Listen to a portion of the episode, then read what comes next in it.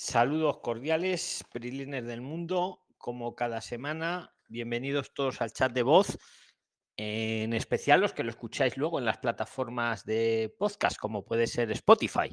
Si te interesa integrarte en España, venir a España, hacer las cosas bien, pues dale a seguir y si te gusta, ponnos cinco estrellas. Eh, os habla Luis desde Madrid y en la tertulia participan ciudadanos de todo el mundo sin ningún interés político ni religioso. El único interés común es hacer las cosas bien en España. Eh, si todavía no nos sigues en el canal de Telegram de los 22.000 Prislines, debajo en la descripción del podcast dejo el enlace, puedes pasar todo de forma gratuita. Ahí estamos las 24 horas chateando y los domingos a las 11 hacemos este chat de voz, esta tertulia a la cual estás invitado. Es una tertulia en vivo para discutir cualquier tema de migración a España, emprendimiento, negocios en España, de actualidad. ¿vale? Eh, aquí liberamos el conocimiento sin cobrar nada, es lo que llamamos inteligencia colectiva. Esto no es para venderte nada ni nada. Y nada, lo que os digo, darle a seguir cinco estrellas en Spotify o en cualquier otra plataforma de podcast. Si vas a venir a España o ya estás aquí y quieres tener el mejor conocimiento. Prislines, yo sin más dilación, este contenido exclusivo, os doy también la bienvenida a los que os estáis ahora mismo incorporando y el que quiera tomar la palabra, pues, pues adelante. Y por cierto, felicidades a todas las mamás, que yo sé que, hoy es el Día de la Madre en, América, sobre todo, y Leonardo, la canción que os ha grabado, el de, de, su propia voz, que es cantante. Le felicito. Pues nada, Prislines, el primero que quiera tomar la palabra, pues puede hacerlo directamente. Don Luis, buenas noches. Juan Leonardo Salcedo. Y a todos los Prilines, Dios me los bendiga y a las mamitas también. Eh, don Luis, eh, miré el, el, video que usted hizo con el señor, el, el, del, el del banco y la verdad me pareció muy bonito porque pues no sabía que lo que él dijo de, la cuenta, de, que cuando piden meses adelantados que, es como ilegal, ¿no? Y que uno puede tener la plata en el banco, el dinero y que eso sirve de respaldo para uno alquilar una habitación o un piso. Y por lo menos no sabía tampoco de del empadronamiento con acompañamiento de la policía totalmente ingenuo ahí, pero pues algo se aprendió y pues muchas gracias don Luis por enseñarnos cosas nuevas todos los días.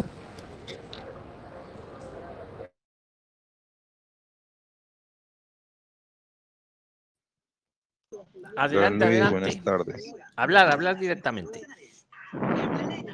Tengo al traumatólogo.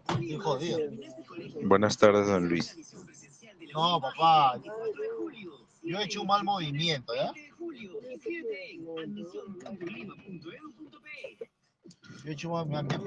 Hola, buenas tardes.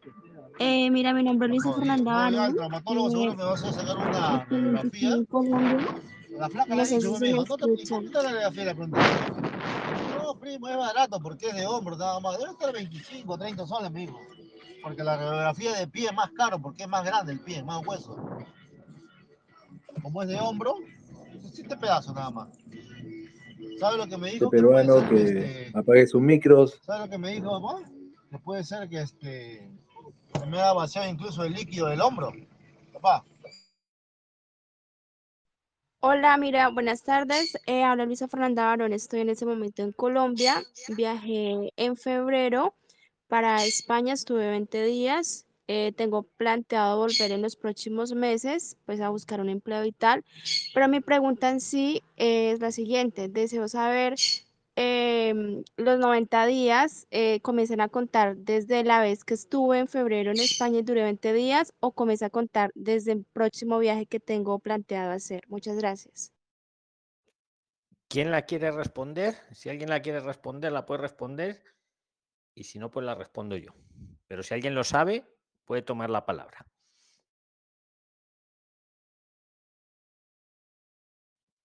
Bueno, pues nadie Leonardo, Luis. sabes? Leonardo. Pues, ¿eh? no, no, gracias. Solo cariño, con todo el cariño para todos. Pues yo creería que son dos entradas como turista totalmente distintas, ¿no? Si estoy ignorando, pues me corriges, pero yo creería, ¿no? O sea, eh, si ella fue un tiempo y se devolvió, esta próxima entrada a España es nuevamente sus 90 días, ¿no? No creo que sea acumulable, ¿no? Y pues si me corriges y si estoy mal, don Luis. Vale, pues mira, yo os lo digo, depende del tiempo, os explico rápidamente. Tenéis cada 180 días, tenéis 90 días para poder estar de turismo. Esos 90 días pueden ser seguidos o pueden ser a cachitos. Entonces yo no sé, Onix, si han pasado desde la primera vez que entraste, si han pasado los 180 días. Si han pasado 180 días, vuelves a tener, digamos, el contador se pone a cero y vuelves a tener 90 de turismo. Si no han pasado los 180 días de tu primera entrada, todavía estás en los 90, digamos, del primer bloque. ¿Os acordados? Cada 180 días, 90 se puede estar de turista y otros 90 hay que estar fuera. Hablamos de los países que no exigen visa de turista, ¿eh? también que es la mayoría, pero ahí quitamos a Cuba, Ecuador y República Dominicana y Bolivia, ¿vale? Pero el resto tenéis cada 180 días 90. ¿Cuándo fue cuando entraste la primera vez? ¿Qué fecha fue? Onix. Hola, llegué el 21 de febrero a España y me regresé el 13 de marzo a Colombia. O sea, febrero, marzo, abril, mayo. El 21 de mayo son 90 días. ¿Y cuándo quieres volver? Tengo planteado ir para julio, agosto más o menos. Claro, es lo que te iba a decir. A partir de agosto, del 21 de agosto, creo que, que se resetean los 180. O sea, 21 ha dicho de febrero, ¿no? 21 de febrero, marzo, abril, mayo, junio, julio, agosto. A partir del 21 de agosto vuelves a tener 90 días de turista. Ah, y si vienes antes del 21 de agosto, te quedan 90 menos lo que ya gastaste. Ah, vale, muchísimas gracias. Eres muy amable. Un saludo. Don Luis. Adelante, buenas tardes. Sí, don Luis, eh, buenas tardes. Habla con Gustavo Gaviria. ¿Me escucha? Sí, adelante, Gustavo, te escuchamos. Buenas tardes para todos también los compañeros del grupo. Eh, don Luis, eh, yo estoy pues planificando mi, mi, viaje a España, ¿cierto? He estado escuchando muy atentamente pues todos los videos, todo lo que tiene que ver el tema de los pueblos y todo. Estoy haciendo también, como dijo un compañero hace rato en el, en el audio que, que escuché también, creo que hicieron ayer o antier, de investigando mucho por, por internet, Wikipedia, las zonas, todo eso, ¿cierto? Haciendo pues un seguimiento exhaustivo para uno ir bien informado, ¿sí?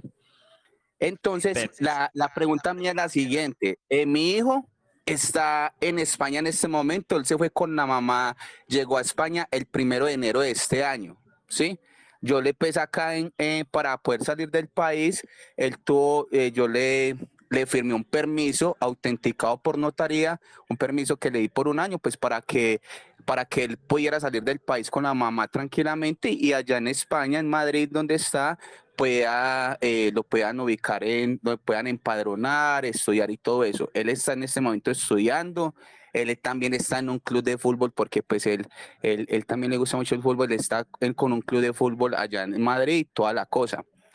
¿Cuál es mi tema? Mi tema es cuando yo ya esté ya en España, ¿cómo sería mi tema legal con respecto a, a los derechos como padre con, con, mi hijo? Porque pues yo con la mamá la verdad no tengo muy buenas relaciones, entonces sí me gustaría saber cuando ya me estoy moviendo allá para de pronto salir con mi hijo algo, ¿cómo sería el tema legal?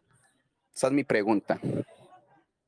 Vale, pues os digo lo mismo que antes. Si alguien sabe la respuesta, pues que tome la palabra y le responda a Gustavo y si no, pues lo, le respondo yo luego, ¿vale? Pero estáis invitados, todos los que estáis ahora en vivo, todos los participantes, si alguien le quiere aportar a Gustavo, pues adelante.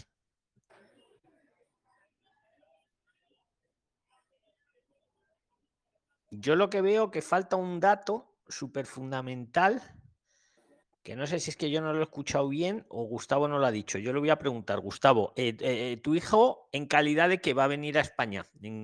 En qué figura migratoria le vas a encuadrar. Porque dependiendo de eso, yo creo que va a depender luego tu, la tuya.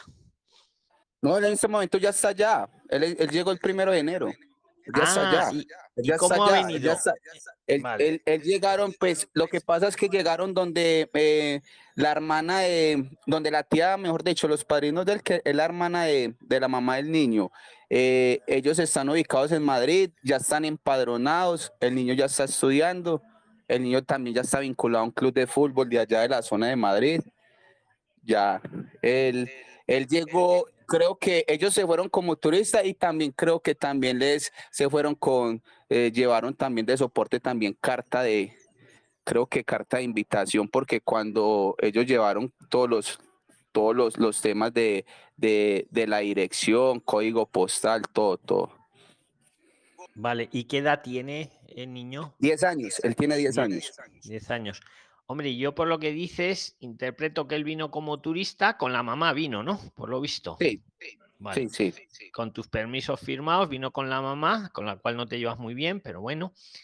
Yo entiendo, entiendo, no lo sé seguro, pero yo creo que vino como turista y luego se quedó irregular, pero no, no ocurre nada porque sabéis que un niño, aunque esté irregular en España, pues puede estudiar igualmente y tiene derecho a la sanidad igualmente. Yo interpreto, Gustavo, que está en esa, salvo que Sí. la mamá le haya traído de otra forma, está así, No, ¿no? no, que vino de turista. está, sí, no, ya están empadronados, ellos, a ellos el empadronamiento se los dieron como a, a la semana, a los 10 días, eh, les ubicaron ya colegio, todo, ya él está estudiando, es- él está en cuarto, ya próximo, él está en este momento en grado cuarto, eh, está, como le digo, también vinculado a un club de fútbol, eh, y ya él tiene todas, digamos, todas las garantías allá, pero pues el tema legal en cuestión ya del tiempo, porque ya está desde el primero de enero, no sé, ya como pasaron los tres meses de turista, entonces no sé cómo, cómo procederán o qué gestiones están haciendo ellos. Claro, no, él está, está, como tú bien dices, está totalmente integrado en España porque ya tiene su colegio, su empadronamiento, hicisteis muy bien, para luego ir constatando que el tiempo está corriendo, está estudiando eh, la medicina, em, el club de fútbol. de Yo la sí. figura que le veo a tu hijo es que él, dentro, cuando pasen los tres años desde que llegó, desde enero, ya ha pasado, ya casi ha pasado medio año, pues él podrá pedir el arraigo social por estar en España esos tres años. Yo la, y, y- y yo, yo la figura que veo al papá, en este caso a ti, mm, no te, a ver, no te perjudica ni te beneficia. Yo es como lo veo, ¿vale? No, o sea, él no es que esté ahora con una residencia en España. Él está en situación administrativa irregular, que se dice, pero no pasa nada. O sea, no es, aunque, o sea, no- quiere decir que no tiene una, una situación administrativa regular para estar residiendo en España, pero vamos, él está totalmente integrado y el, el Estado español, a todos los que estáis así, os tiene dos figuras para regularizar masivamente, que tanto que se habla de la regularización masiva. España regulariza masivamente, bien por arraigo laboral, que no sería el caso porque tiene 10 añitos, sino por arraigo social a los 3 años, ¿vale? Y yo eso es lo que yo Sí. veo aquí. En este caso, no te beneficia ni te perjudica, Gustavo. Sí. Mm, Sino que el tema es, don Luis, es cuando ya esté allá, porque pues yo estoy programado, pues si, se- si se me dan todas las cosas con la planificación que tengo, por ahí estar finalizando agosto, septiembre, bueno, digamos más tardar que es en octubre allá, que cuando yo ya llegue allá, digamos, quiera, eh, digamos, salir con el niño, quiera hacer, eh, digamos, irme para otro lado, algo, o sea, eh, el tema legal, jurídico, legal como padre allá, según las leyes españolas, ¿cómo sería? Te entiendo muy bien. Es que muy, buen- muy buena acotación la que estás haciendo, porque así todos aprendemos también. Es que aquí, digamos, hay como dos figuras jurídicas. Por un lado, la situación administrativa en España, tanto la del niño como la tuya, y, o la de la mamá, si quieres también. Y otra cosa es lo que acabas de decir. A ver, aquí una persona, aunque esté en situación administrativa, irregular, mientras no cometa delitos, mientras no cometa delitos, que luego os cuento una cosa que vi ayer de una persona que probablemente la deporten. Luego os lo cuento. No, era de Marruecos, pero luego os lo cuento. Total, había cometido un delito, ¿vale? Pero a lo que voy contigo, Gustavo. eh, eh, otra cosa es que tú puedas pasear libremente en España con el niño. Claro que sí. Claro que sí. Incluso aunque estéis irregulares. Claro que sí. Que he visto algún abogado una vez, un abogado con barbas, no voy a decir el nombre, vi un vídeo hace como un mes y estuve a punto de contestarle, pero luego se me pasó, estoy tan liado. Pero mira, ya que ha salido el tema, aprovecho. el Barbas este metía miedo. Decía que, que estuviera irregular en España, venía a decir, tampoco lo decía muy claro, pero es lo que se entendía, que no saliera mucho a la calle. mentira, mentira. O sea, aunque estéis, en, insisto el lenguaje, ¿eh? en situación administrativa irregular, que es lo que vulgarmente se dice sin papeles, podéis pasearos tranquilamente, tranquilamente, vamos. Siempre que nos portemos bien, eso está claro, ¿vale? No vamos a, delinquir, por supuesto, pero siendo ciudadanos normales, España os da a los dos años arraigo laboral, aunque hayas estado irregular esos dos años. A los tres arraigo social. O sea, España lo admite. Eso que os quede claro. Entonces, el abogado Barbas este no sepa que metía miedo. Quería que le llamaran a un teléfono caro que tiene para ganar dinero y que le llamarais asustados ahí a ver qué hacíais. ¿Eh? Entonces, Gustavo, puedes pasear libremente. La, lo que sí se solapa, que te quería decir al principio, es que, claro, otra cosa es si el niño de 10 añines, mm, a ver, tienes siempre que estar de acuerdo con la mamá, aunque no te lleves muy bien con ella, que ni la mamá te pueda acusar a ti de secuestrar al niño, ni al revés, ni tú a la mamá. Mira, yo tengo ahora una amiga española, esta es española, precisamente, tiene un niño y tiene unos problemas con el marido, que también es español, pues se están separando, la custodia. O sea, otra cosa es el tema de la custodia del niño, cuando los papás pues están separados o no se llevan bien, ¿vale? Pero eso da igual, sea uno español o sea uno de fuera. No sé si Gustavo, o sea, tú puedes pasear con el niño libremente por toda España siempre que la mamá le parezca bien. ¿Sería el caso? Eso, ese sería el sí, la idea sería esa que, pues, lógicamente llegar Que la mamá te deja pasear con el niño o tú igual que le dejas a la mamá estar con el niño y le has firmado los permisos.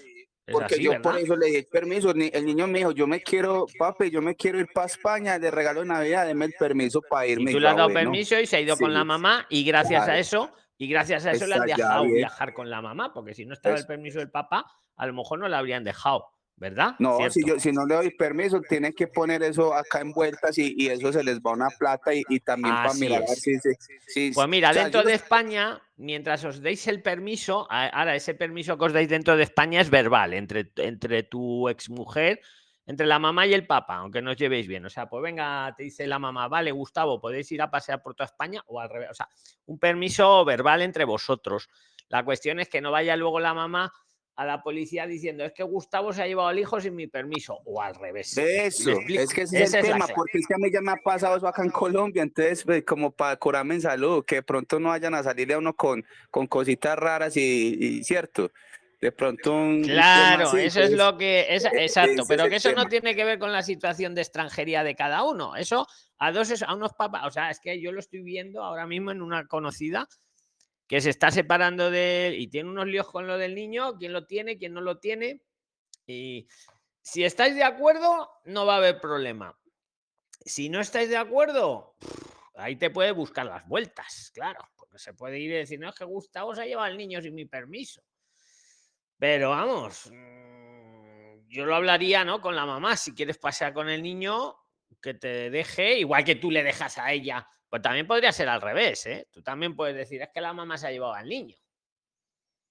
Igual también ahí entraría también la versión del niño, porque el niño ya está muy grande y él ya, ya sabe todo, ya lo sabe todo. claro, pero si podéis evitar judicializar el tema, pues siempre es mejor. ¿Qué quiero decir con eso? Si lo podéis arreglar vosotros amistosamente, aunque no os llevéis muy bien, que es lo que le digo yo a mi amiga española, oye, intenta hablarlo con el papá, porque claro, el papá también es papá y ella es la mamá, se llevan mal, pero entonces si lo podéis arreglar entre vosotros, siempre es mejor que si ponéis un juez por medio para que lo arregle. Pero, eso, es lo que eso es lo que yo lo que pasa es que como es una persona que yo puedo hablar bien con ella me puede decir hoy me puede decir blanco y mañana me puede decir negro, ¿sí me entiendes? Entonces uno no es una, no es una persona que, tenga, que tenga la confiabilidad con ella. Entonces por eso me gusta saber ese, tema, porque yo ya estando allá y como yo con proyecciones, pues de lógicamente, pues eh, gestionar mi, mi, vida y mis cosas, eh, pues a mí, pues mi hijo también hace mucha parte, e, eso es un, digamos, un valor agregado para mí y yo he tenido mucho tiempo con él, muchos tiempos especiales con él y entonces que pronto no me vaya a salir con un tema y entonces yo legalmente tenga como herramientas para en caso tal pase, también saber cómo, cómo me puedo defender o cómo puedo manejar la situación. Vale, vamos, yo voy a insistir a ver si alguien de los que estáis ahora en vivo, los que nos estáis escuchando luego, no, porque ya lo, tal como lo hablamos, esto se está grabando y luego se pone en Spotify y en otras redes de podcast. Pero los que estáis ahora mismo participando, los 54 que estáis, si le queréis echar una mano a Gustavo, decirle algo, las mamás o los papás, decírselo. Yo lo último que te digo de este tema también, Gustavo, que tampoco, o sea, las diferencias que tuvieras con la mamá y pasear con el niño, en mi punto de vista, a tu situación migratoria no le van a afectar. ¿eh? O sea, sería un tema pues de derecho de familia, que se llama, derecho civil de familia, no, no afectaría ni si está regular ni irregular, eh, si estás con estancia o con visa, ¿vale? Sería un tema como, como otra capa, no tendría que ver. Mi consejo es intentar llevarlo lo mejor posible con la mamá, es lo que le digo yo a mi amiga. Digo, hasta que el papá, pues hasta que la niña tenga 15 años más o menos, aunque la mayoría de edad es a los 18 en España. Pero bueno, a los 15 ya los chavales toman casi sus decisiones. Digo, pues hasta la idea que tienes que por lo menos dialogar un poco con esa persona por vuestra hija. Por lo mismo te diría a ti, Gustavo, con tu hijito de 10 añitos. Aunque la mamá sea un poco variable, mm, por el bien del niño, ¿sabes? Pero, pero no es, no te afecta tu cuestión migratoria. Mm, en principio, claro, salvo que esté muy así, te diga que te le has secuestrado al niño y esas cosas. Eso evítalo. ¿Alguien le quiere decir algo a Gustavo? Inteligencia colectiva. Que esto es de la vida misma, Prilines. ¿Qué consejo le dais? ¿Que se lleva mal con la mamá él de buena fe le ha firmado el, permiso para que haya podido viajar el niño con la mamá sola. Negociar un poco, Gustavo. Venga, alguien le dice algo. Leonardo, venga, Leonardo, que tú eres muy sensible, con que la canción nos ha dejado impresionado a todos. Has visto todas las felicitaciones que te han hecho luego, agradeciéndotelo, ¿verdad? Sí, sí, Luis, muchas gracias. Es, con mucho cariño de todos. ¿Qué le dirías pues tú a Gustavo? ¿Lo has escuchado? ¿Qué le pues ocurre? Sí, sí, Luis, pues yo diría que pues dejar todo por escrito cuando, cuando esté en España, eh, si él quiere ir a salir con el niño por lo menos, eh, no sé, dos, tres días o el tiempo, pues eh, para eso existen las notarías o las comisarías, se acerca, yo pienso yo que sería mejor, ¿no? Si él dice que la mamá del niño es así, pues va y hacen un acuerdo. Yo voy a llevar el niño por tres días, soy el papá, firman y ya con eso todo queda entre la... Sí, ya, me parece lo más sano, ¿sí? Ya ante la policía, pues ella no le va, me parece, ¿no? Muy bueno. No le va a decir nada. efectivamente, yo ni lo había pensado, Leonardo. Muchas gracias, Gustavo. Has, escuchado, muy buen aporte. Me quiero llevar al niño a pasear esta semana. Vais a un notario que no os va a cobrar mucho y delante de él que la mamá te lo autoriza. Y así, no, así te estás blindando. Si cambia de opinión a, al día y medio. Muy, muy interesante lo que ha hecho Leonardo, estoy de acuerdo con él. Gustavo, ¿qué opinas? Excelente, no, excelente aporte, sí, por eso es que eso, tirar estos, estos datos, porque una cosa es como uno hace las cosas acá legal y otra cosa es allá cómo se puede mover uno legal. Pues en esos términos, sí, me parece muy bien el aporte. Muchas gracias. Pues es lo que ha hecho Leonardo, vais a un notario y ahí lo ponéis por escrito. Y el notario da fe y, y con ese papel pues ya estás blindado. Ah, si cambia de opinión de repente la madre y dice que no, que no te lo había dado o tal. Muy interesante. Más, más preguntas de lo que queráis, pedir o aportaciones. Venga, don Luis, buenas tardes. Bienvenido, Pablo. Buenas tardes, don Luis. Buenas tardes. Una consulta. Mire, este, mi hermana piensa viajar la primera semana de junio a Barcelona, pero por tiempos la preinscripción para los centros de oficial de idiomas en Cataluña es todavía para julio y agosto. Entonces, ahí como que el tiempo le corre en contra en los 60 días. La prórroga de turismo, si bien es cierto, ella no cuenta con el dinero disponible para la prórroga, pero yo sí. Puedo hacerle una carta notarialmente diciendo que yo me hago cargo de esos tres meses de prórroga de turismo hasta que le salga la matrícula de la Escuela Oficial de Idiomas. ¿Me puedes recordar, Paulo, cuándo llega tu hermana y cuándo empieza la, las clases? Eh, ella ingresa el 8 de junio a Barcelona, Cataluña. ¿Y las clases empiezan? La preinscripción es todavía a, partir de agosto, más o menos, o julio probablemente. Pero la preinscripción, la matrícula todavía sale para fines de agosto y septiembre, prácticamente después de esos 60 días de ingreso a España. Es que te iba a decir que más que una prórroga, más que una prórroga de turista, que jugara con los tiempos, esto lo digo a todos, ¿vale? No solo a Pablo, a los que tenéis este problema que llegáis antes de cuando empiezan las clases. La, más que la prórroga, que es una solución, pero más que la prórroga, jugar con los tiempos que tarda la administración en responder. A día de hoy eh, está tardando unos cuatro meses en Madrid. Unos cuatro meses. ¿Qué quiere decir eso? Pues que desde el momento que uno echa la, la estancia de estudios hasta que le responden, está tardando una media de cuatro meses. solo tenéis que leer el, chat de Telegram, pues de hoy mismo que lo ponía o ayer. Entonces, eso es un dato que, tenéis ahí, podéis jugar con ese tiempo. Sabéis que podéis echarlo la estancia, o sea que no que podéis, que hay que echarla en los primeros 60 días del ingreso. Y, joder, que menuda respiración tienes, Pablo. Silénciate hasta que vuelvas a hablar, que si no pareces Darth Vader aquí, el de la Guerra de las Galaxias. silenciate y luego lo Pero yo pensaba, con una preinscripción echando. Claro, no, es que ahora voy. Es que el problema.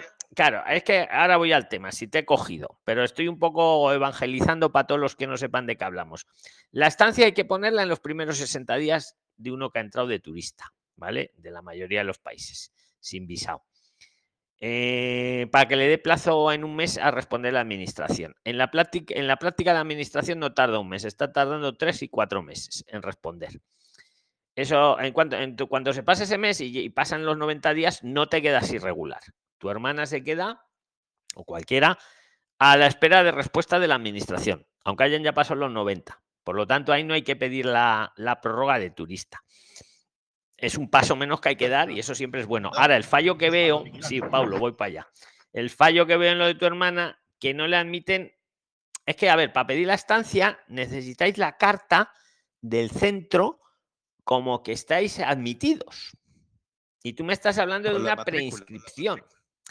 ¿Sabes? Mm, esto sería, si las clases empiezan, pues eso, unos meses después, ya te digo, juegan con tres, cuatro meses que van a tardar, pero necesitas la carta como que tu hermana está admitida. Si, si no. ¿Puedo hablar? Sí, sí, habla, habla. Pero si ella lo presenta con una preinscripción y mientras pasa el tiempo, ¿podría servir hasta que responda? Pues podría servir, recuerdo que aquí cada uno da su opinión, ¿vale? Eh, incluido yo, podría servir porque en el peor de los casos, vamos a ponerlos en lo peor, le iban a decir, oiga, señorita, que usted aquí ha presentado una preinscripción y necesitamos una admisión completa. Tiene usted 10 días para subsanar, dando la admisión completa. Y como esa, eso iba a pasar en el futuro, tres meses mínimo, calculo yo, después de haberlo presentado, cuatro meses en muchos casos, pues es lo que te digo que puedes jugar con eso. Puedes jugar, sí. Una última consulta, por favor. Adelante, Pablo. La otra posibilidad. Una invitación a todos. Los que queráis aportarle, podéis también meter cuchara. sigue, sigue, Pablo, con la pregunta. Otra posibilidad sería, como la preinscripción va a ser en julio o agosto, más o menos, y la matrícula va a salir todavía en septiembre o a fines de agosto, la prórroga de turismo se puede presentar, pero eh, eh, esta carta diciendo que yo como su hermano va a asumir los tres meses económicamente de la prórroga hasta que les haga pues la matrícula, ¿no? Que es, el documento válido. Tú, Pablo, tú, ¿tú dónde te encuentras? Te digo, la prórroga de turista... Ambos, ambos van a viajar, pero yo ya tengo homologado, adelantado mi bachillerato y lo voy a hacer telemáticamente desde Perú. Pero tú estarás en, España. No, yo estoy en Perú, pero yo ya, ya me he comunicado con el Departamento de Educación de Cataluña, me he comunicado con el Centro Público y me han, me han confirmado que lo puedo hacer desde Perú. Vale, pero yo estoy pensando para que tú avales a tu hermana. Es que mira, la prórroga de, de turista hay que pedirlo en la policía y te piden recurso económico, billete de vuelta. ¿Le puedes volar desde Perú? Sí, para un, desde, desde Perú, eh, bueno, a la, me responderían la matrícula para julio más o menos y ya sería un documento válido, pues, ¿no? Tienes una matrícula y es una es un documento válido para poder pedir la estancia, en mi caso, pero mi hermana no ha hecho eh, no ha hecho que tú me haces es, yo estoy intentando responder tu pregunta. Tú me preguntas, mi hermana en España, que es donde se piden las prórrogas de turista, ¿la puedo avalar desde Perú? Esa es tu pregunta, ¿no? Desde España. Ah, desde España. Pues mira, yo te respondería que le dejaras el dinero a tu hermana para que lo, para que lo presente como que lo tiene ella, aunque sea tuyo. Porque si no, estás complicando un poco. Y, y ya sabes que estas cosas, el no siempre tenemos la espada de Damocles por encima. Por eso te preguntaba si, estás si estarás en España cuando tu hermana pida la prórroga de turista yo le dejaría el dinero. Si se lo piden mostrar, pues que lo muestre. Mm, que si valdría que si la balas, que no la balas, pues quedaría un poco a criterio, yo creo, del, de la policía. ¿eh? No, yo vería más factible que se lo dejaras directamente a tu hermana, para que lo presente como que lo tiene. Y, y, todavía más, valorar lo que he dicho, ahorraros ese trámite de la prórroga de turista si jugáis directamente con los tiempos que tardan en responder las estancias de estudios y os ahorráis un trámite entero. Dime, dime. Claro, pero en el caso de ella, como ella va a llegar en junio y para el 8 de agosto más o menos es el plazo para los 60 días, este, prácticamente no le alcanza, solamente, solamente le alcanzaría posiblemente la preinscripción. Pero Otra si cosa ella, sería eh, que Pablo, si ella hace la tarea, se saca el NIE, se saca el certificado digital, con que lo presente en los primeros 60 días, pero de reloj, ahí, o sea, es que tenéis que mirar el calendario. Y ojo, hablamos de días, ¿eh? que la administración en esto de, de extranjería siempre no va por meses, va por días. Por eso siempre se dice 90 días, 60 días, porque hay meses de 31 días, meses de 30, de 28, no, siempre va por días. Entonces, tenéis que coger el calendario, tu hermana y tú, ver estos plazos y si te encajan en los 60 días, te ahorras todo el rollo de la prórroga de turista, que al final la prórroga de turista te la pueden dar, pero también te la pueden denegar. Piensa un plan B. En cambio, la estancia de estudios y la prórroga de turista es más rápida. En cambio, la estancia de estudios, si la presentas todavía que falta alguna, algún fleco, te van a dar un plazo van a darte un plazo para subsanar el fleco de 10 días. Y en, decirte eso van a tardar 3, 4 meses. Es lo que te estoy diciendo, que juegues con el entonces, calendario. entonces quiere decir que eh, durante esos 60 días, si está disponible la preinscripción, que la presente tal cual y como va a demorar en la administración pública tres meses, nos ayudaría a llegar hasta, hasta el pago de la matrícula. Esa es la idea, que juegues, eso es lo que yo llamo que juegues con los tiempos de, la administración, que lo juegues con ellos a vuestro favor. Esa es la idea, me la acabas de coger. Muy bien, muy bien. Eso es lo que estoy tratando de decirte a ti, Paulo, para tu hermana y para todos los que lo estéis escuchando. Que la administración a día de hoy está tardando tres meses, cuatro meses. Tenéis la tabla el otro día uno de los administradores os puso en el grupo de los 22.000 prilines, al que todos estáis invitados, los que todavía no estáis debajo, tenéis el enlace en Spotify o cualquier plataforma de podcast, ahí os puso los plazos que está tardando a día de hoy la administración en responder según el trámite. Y el de estancia de estudios en Madrid eran cuatro meses. Y además lo estamos corroborando, porque muchos de vosotros os ponéis nerviosos y nos preguntáis, ay, que que llevo dos meses y medio y no me han contestado, que, me he quedado. No, tranquilo que no estás irregular, estás a la espera de la administración y tranquilo que está tardando cuatro meses. Entonces, lo que yo os propongo en la mesa, cada uno que haga lo que quiera, pero que juguéis con esos tiempos a vuestro favor. Pues que tengo que presentar la estancia con la prescripción, porque pues la presento, Que dentro de tres meses me van a decir, oiga, que no necesito la prescripción, que necesito la inscripción completa. Y ya eh, dentro de tres meses tú ya sabes que la vas a poder tener la matrícula completa. Te van a, no por eso, o sea, no os deniegan la estancia directamente, os dan un plazo de 10 días para subsanar lo que a ellos vean. Oye, que la foto del pasaporte no se ve bien. 10 días para mandarme bien la foto. Oye, que no era una prescripción, que es una inscripción completa. 10 días para mandarme la inscripción completa. Entonces, si jugáis con eso y si tenéis un certificado digital, lo podéis hacer en tiempo real.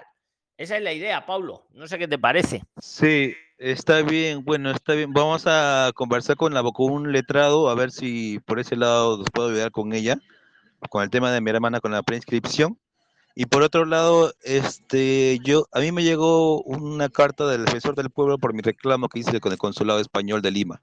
No sé si le comenté. sí, cuéntanoslo brevemente cómo era el reclamo para que todos lo sepamos y háganos cuentas qué te dijo el defensor del pueblo. Adelante, Pablo. Una vez más me, me enviaron una carta y quería que les reenvíe una carta formal adjuntando toda la documentación. Y eso es lo que he hecho el día viernes pasado.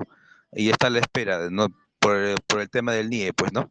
Que no, me lo quisieron, este, eh, bueno, eh, admitir en el consulado de Lima. Y el defensor del pueblo, que es una institución que de verdad que yo a día de hoy le pongo un 10 en España, está funcionando muy bien, te ha respondido que le, que le des toda la documentación que tengas, ¿verdad? Sí, se, se, le ha enviado toda la documentación relacionada al NIE este, en PDF y aparte la carta formal, pues, ¿no?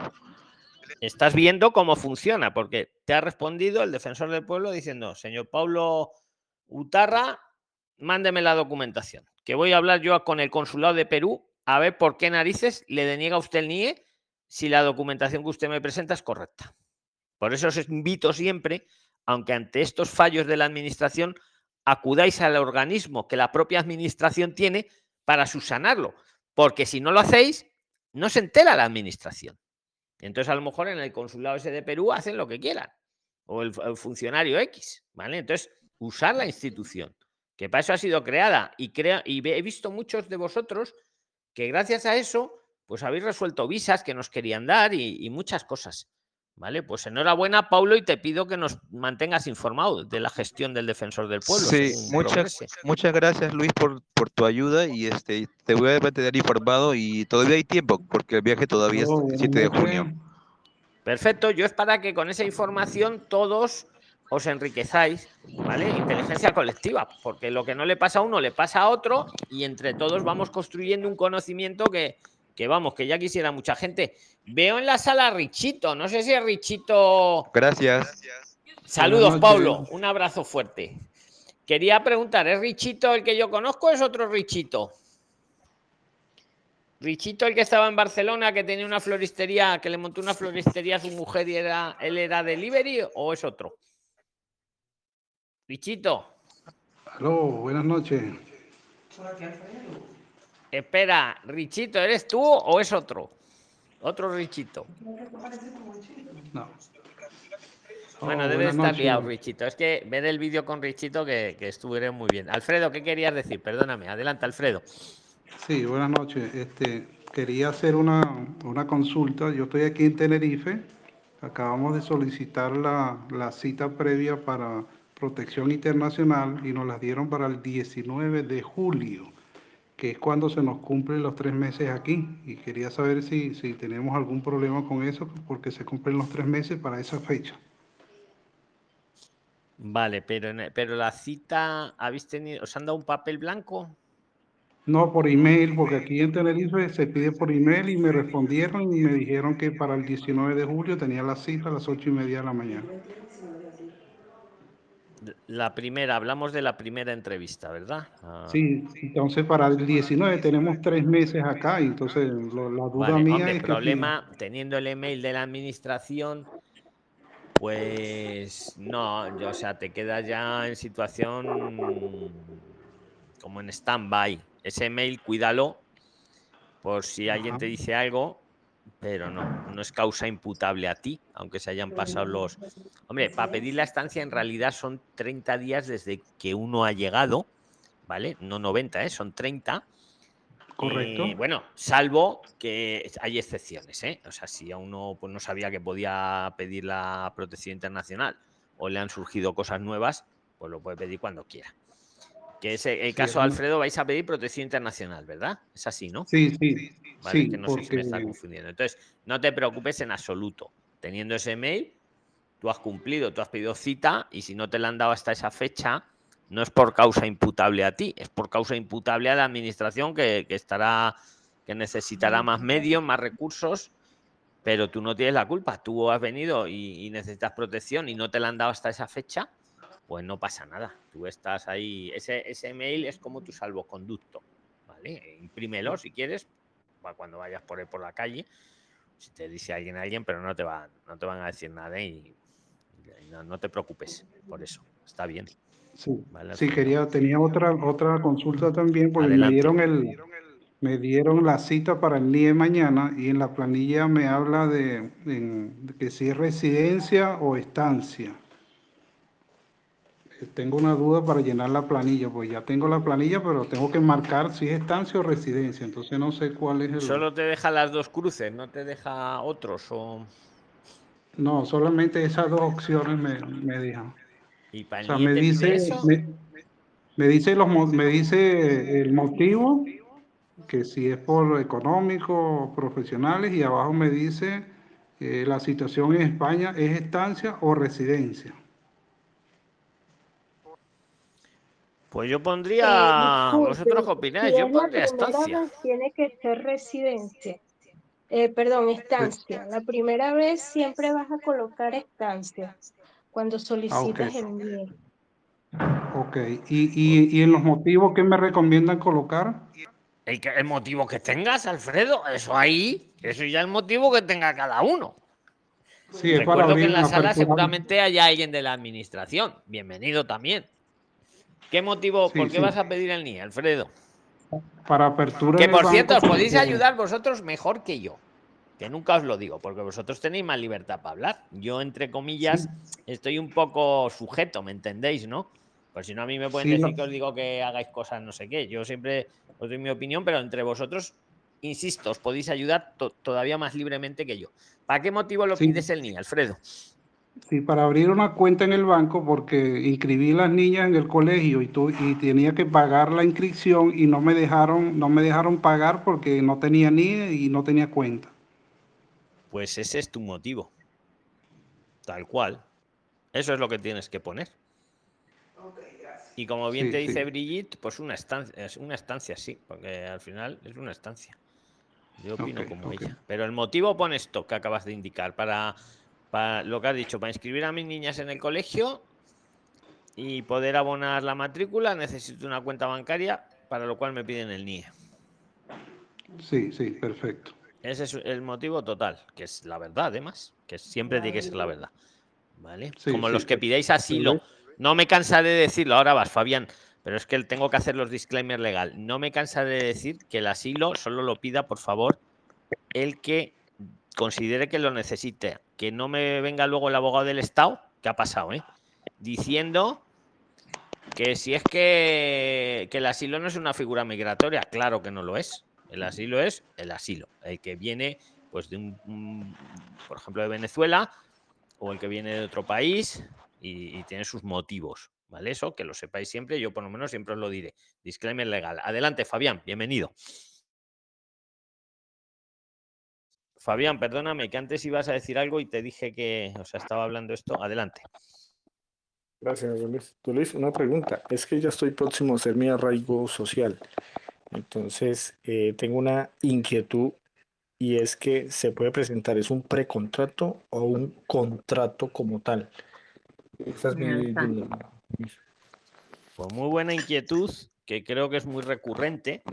Y efectivamente, ¿cómo, ¿cómo va? Para el arraigo social nos piden, bueno, una de las maneras, porque sabéis que hay varias, ¿no? Pero voy a ir a la respuesta de Fabián eh, un contrato, ¿cómo, ¿cómo van a hacer un contrato si estoy irregular? Porque hasta que no me den el arraigo social no estaré regular, por lo tanto no me podrán hacer el contrato. Yo opino que un precontrato, una oferta en firme de que te van a contratar. Mi opinión. Hay abogados que dicen que no queda claro. ¿eh? Yo he hecho entrevistas con abogados no me acuerdo cuál era, pero lo decía, porque la ley te dice, claro, la ley dice un contrato. Pero es que dices, pero ¿cómo me van a hacer un contrato si estoy irregular? Sería un precontrato, una oferta laboral. ¿Alguien quiere opinarle algo a esto a Fabián? Porque es muy interesante, yo lo veo también. ¿Alguien quiere decirle algo? ¿Alguien que haya hecho el arraigo ya social? Yo, en mi opinión, sería un precontrato, Fabián, una oferta en firme de que te van a contratar. Bueno, pero en este, digamos que yo estoy con el contrato, ¿tengo que estar todo el año con ese empleador o puedo cambiarme a otro, cambiarme, sí, a otro puesto de trabajo?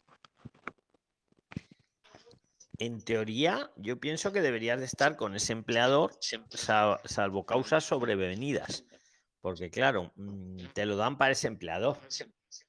Pero claro, también puede ocurrir que, que pueden pasar muchas cosas, ¿no? Es lo que llamo causa sobrevenida. En principio debes de estar con ese empleador. Digo en principio, ¿eh? mi opinión también, ¿eh? que no soy gurú. ¿Alguien le quiere decir algo a Fabián de esto? Hola, hola. Adelante, adelante. Si es para ayudar a Fabián, adelante. Si no, ahora seguimos con más. Hola, ¿qué tal, don Luis? ¿Eres Richito de Barcelona? Sí, sí, sí, sí.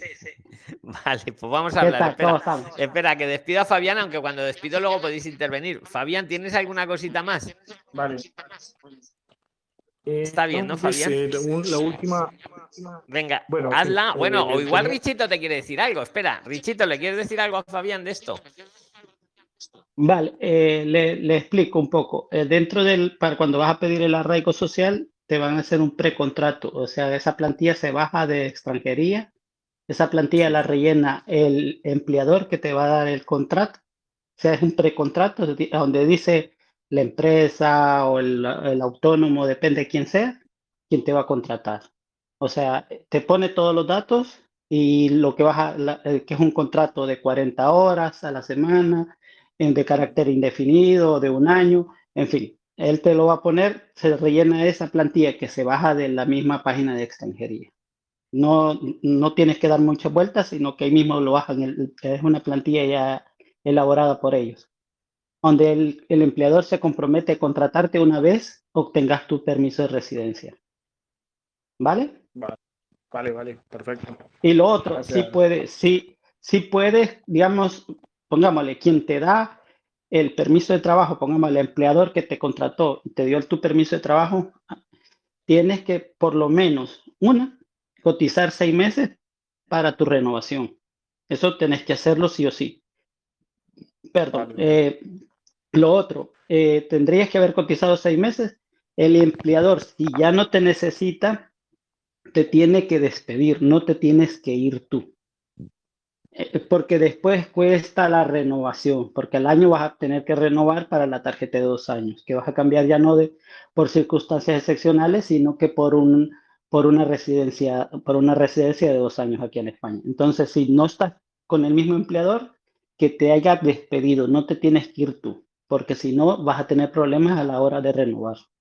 Y de ahí tienes que meterte a buscar empleo, a la oficina de desempleo, buscar activamente empleo y todo eso, media vez hay que has cotizado los seis meses. Si no has cotizado los seis meses, preocúpate que tienes que buscar un empleador antes de que llegue la fecha de renovación. Con, tres, con 60 días antes y 90 días después puedes hacer la renovación de cuando se, se venza la tarjeta. ¿Vale? Vale. Gracias. Gracias, Luis. Gracias, Fabián. Excelente, Richito. Excelente. los aportes que has dado. ¿Qué tal van las cosas, amigo? Ahí, ahí, eh, pues, eh, como siempre, trabajando, echándole ganas. Eh, y pues, contarle de que pues yo estoy haciendo el arraigo social, he metido todos los papeles con el abogado Ignacio. Igual, ahí estamos esperando. Metí por el, el arraigo laboral, pero como no salió favorable, eh, tuve que esperar a hacer todo, lo he hecho por cuenta propia, por lo que yo hago. Eh, eh, pasé por la, pasé, le mandé mi proyecto a la ATA, la ATA me lo aprobó, me dio el aval que sí estaba bien el proyecto. La, el proyecto también lo llevé al ayuntamiento para que me dieran la inserción social. En fin, he hecho todos los trámites y espero yo que esta vez no me salga eh, rechazado otra vez. Seguro que esta vez ya te va a salir. Eh, increíble, han pasado ya tres años, ya llevas tres años en España, Richito. más, un poquito más, ya. Ya estamos hablando de que llevo como años, tres años, tres años, seis meses. Pues seguro que te lo van a dar, seguro, seguro, seguro, porque si, te si los de la ATA ya te han aprobado el plan de negocio y, y con, seguro, vamos, pues estate tranquilo. Es que con lo del arraigo laboral ha habido, bueno, ya habrás, ya lo has visto, ¿no? Todo lo que. Sí, sí, sí, sí. No vamos a repetir, ¿verdad? Eso es cosa de la administración que no quiere directamente. Cosa que no pasa con los arraigos sociales. y ya lo, ya lo están, ya lo han eh, hubo una resolución hace poco de uno que, que demandó después de que le negaron el, el, el, arraigo laboral, demandó y el juez declaró a favor de, la persona que demandó que tenía que darle el arraigo laboral. Entonces ya empiezan a salir también resoluciones. empiezan a salir en cuanto tres sentencias del Supremo lo digan, tendrán que tirar el reglamento como tiraron el anterior. Tendrán que ese reglamento tirarlo a la basura y sacar un nuevo reglamento. Sí, lógico que como tienen que esperar. Claro, hay que esperar. Pero es que es lógico, porque es que lo que dice las sentencias del Supremo es que, vamos, cualquiera que lo lea, un autónomo, claro que puede pedir el arraigo laboral. Pues este, en el reglamento no. En el reglamento parece ser que no. Pues nada, pues a, toca recurrir. Sí, como ellos lo que, lo que lo que hicieron fue reducirlo, o sea, filtrarlo lo más que pudieron para que la gente no, no lo pidiera. Gente que está pidiendo asilo tiene que renunciar al asilo, gente que está trabajando tiene que renunciar de trabajar, en fin, hacen una serie de cosas que de verdad, me da vergüenza que sea mi país, yo lo puedo decir porque vosotros sois muy respetuosos. Y, no es coherente con la administración. Me da vergüenza que unas personas como tú, Richito, que sois súper trabajadoras, como todos vosotros, que parece que os ponen, vamos, palos en la rueda, que queréis hacer las cosas bien, que no estáis haciendo ninguna cosa que esté. Y parece que es que no quieren, parece que quieren que la gente esté, no sé, en los parques contando las nubes. Porque queréis trabajar, trabajar en A, cotizar, y, y todo son dificultades, Richito. Sí, sí, sí, yo, lo, yo solo veo de que ¿Cómo es posible de que, de que te pidan que renuncies a tu trabajo cuando tú tienes un contrato? O sea, que es más fácil darle documentación a una persona que ya está trabajando, que lo está solicitando el, el ah, ahora no puedes recurrirlo porque si lo recurres no te apruebo el arraigo laboral. O sea, renuncia a tu trabajo, quédate de manera irregular para ver si te podemos aprobar la, la, la residencia. Es lo que hablamos en el último vídeo en el YouTube, exactamente. El caso de estas dos personas, de estas dos chicas, Natalia y la otra chica, su marido, que, ahí están, no renuncia. Si como no renuncies, no te lo voy a aprobar. Pues vale.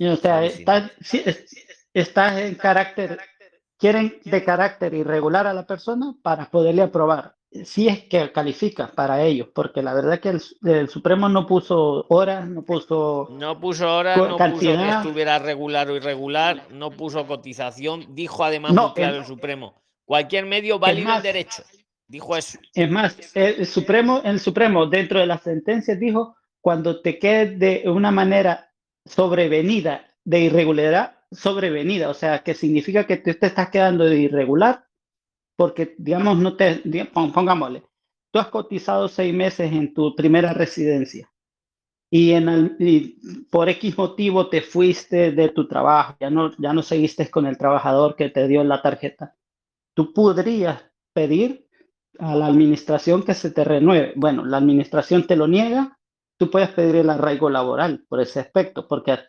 cotizado seis meses. ¿Qué es lo que pasa?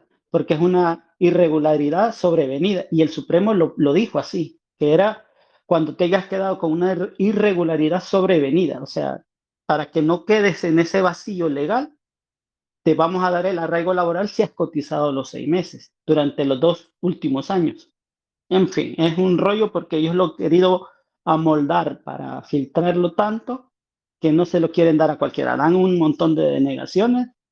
A mí me lo denegaron, me dijeron que no calificaba no me pusieron que había recurrido. Es más, hace poco el, abogado Alberto me mandó la resolución de recurso, eh, de recurso, eh, el primero que hicimos, el, sí, el primero, el primer recurso que hiciste, ¿no? De...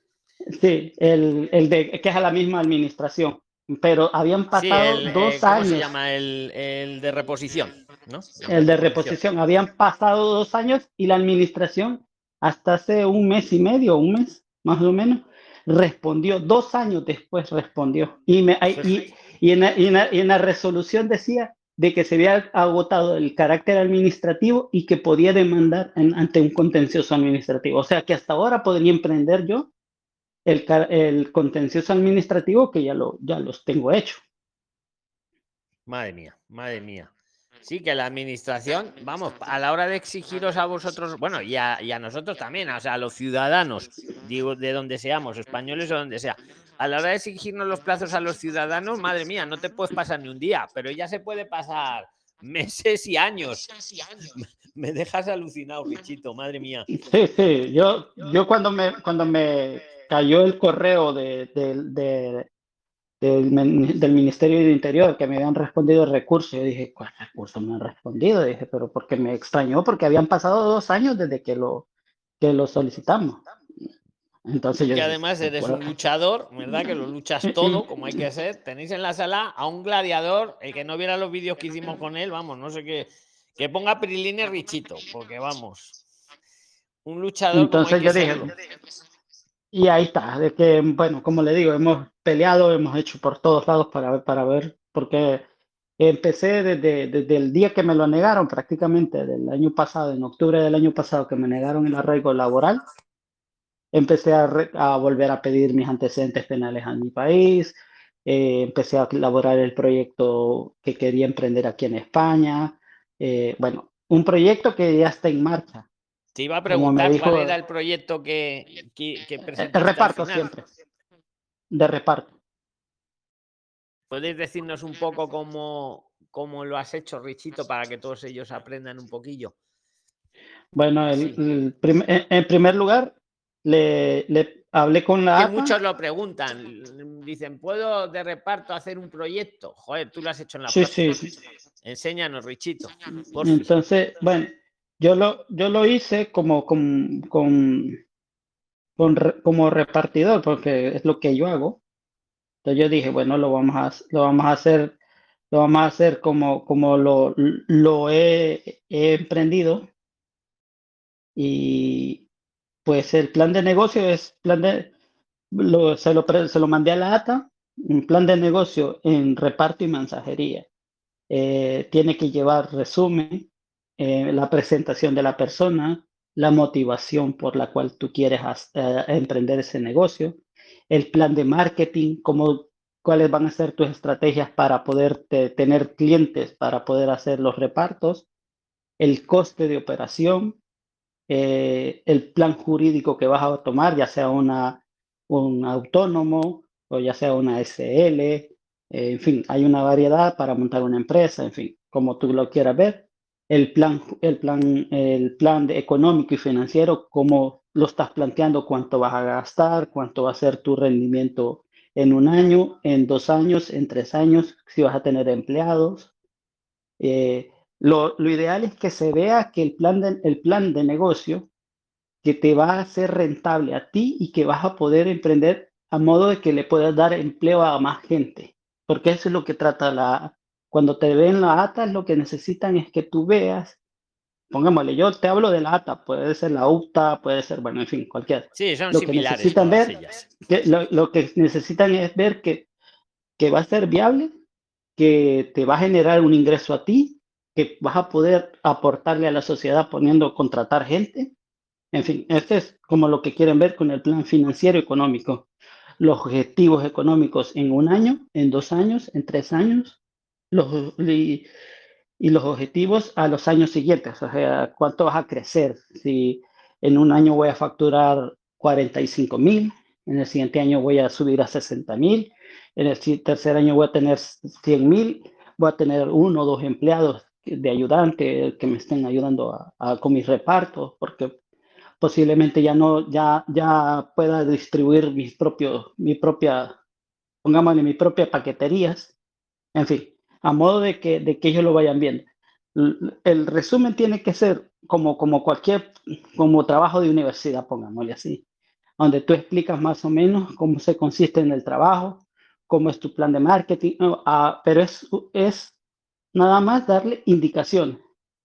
De ahí tu, tu nombre, el, quién sos, cómo sos, los, las cosas que te hacen fuerte, las cosas que te hacen débil, como un currículum. Y de ahí eh, la motivación por la cual tú crees que este negocio puede ser viable en España, eh, porque puede ser que, bueno, hoy en, día el, el, sistema de reparto son, digamos, de los mercados que van en creciente, porque la gente hoy se ha acostumbrado más a pedir en línea, la última milla es la que está contando ahora, eh, se necesita mucho el, el, autónomo mensajero, el autónomo repartidor, el autónomo en carretera, en fin, es una gama que se puede abrir mucho más. Perfecto, Richard. El plan de, el plan de marketing, eh, qué, empresas, qué empresas hay, qué empresas del sector, cuánto. Lo otro que te piden, esto también es otra de las cosas que te pide la, la, estas asociaciones, es que tú empieces a cotizar con las empresas si te van a contratar. Son como cartas de, de posibles clientes, donde digan, eh, yo, empresa tal, me comprometo, que se siente feo porque la, como que la empresa a veces es cuando dice me comprometo a contratar los servicios una vez obtenga el permiso de residencia. Lo pueden hacer con pequeños negocios, de, digamos que van a una frutería que le vas a hacer los transportes, una, bueno, las tiendas de estos de floristería, en fin, que sean pequeños negocios que tú puedas hablar con la persona de que no es, no es que tú lo vayas a, te vayan por obligación contratarte, como cuando está un contrato, un precontrato con la empresa que te está haciendo por cuenta ajena, sino que es un, una cosa de decirle a la Una intención, ¿no? Una declaración de intención de que va a contratar tu servicio, que no es que le vaya a servicio. luego, pero viene muy bien para que, te lo aprueben el plan de negocio, ¿verdad, Richito? Claro, porque cuando, cuando ya tienes todo eso, también tienes que mandarle, eh, tienes que tener el capital, digamos, que cuál es tu capital eh, en sí. Bueno, si tienes si tienes furgoneta. Y por cierto, hablando de capital, no hay un capital máximo ni mínimo, ¿verdad? Es el, capital que ah, precisa el negocio, ¿no? Acláralo a ellos, tú que lo has hecho en la práctica, que, que entre los abogados hay debate en este tema, por cierto. Sí, el detalle es de que, bueno, no tiene que ser ni muy poco, pongámosle así, y tiene que ser, no, pueden, no van a ser miles de euros, pongámosle así depende del tipo de negocio, porque, porque mi, digamos, en mi negocio yo tengo moto propia, eh, tengo una furgoneta eh, y, y, presenté que tenía, voy a decir el capital, que tenía 5 mil en el banco. Lo presenté con un, le pedí un, un, certificado de saldo a la fecha a mi banco y le dije que necesitaba un, un certificado de saldo a mí y se lo mandé también. Cuando se lo mandé, me hicieron pagar una cuota de, 46 euros, creo yo, que era para que me extendieran la, la boleta donde venía aprobado el plan de negocio, que era viable y firmado y sellado por la ATA. O sea que no es muy caro lo de la ATA, entonces, solo 46 euros te, pidieron. Ellos sí, lo, la, la UTA cobra 500. Jope pero eh, la diferencia es que yo a la UTA no, no le mandas el proyecto, ellos te lo elaboran. amigo. ¿Mm? Ahí es la diferencia. Pero un día, un día voy a hacer un vídeo enseñando a hacer un plan de negocio, Bichito. Sí, a ti no, como le digo. Tú, lo has hecho, pero, pero es que no es lo mismo pagar 500 euros que 46 euros, has dicho en la otra asociación. Sí, sí, sí, sí. Entonces ellos mismos te mandan el número de cuenta que tienes que abonarlo.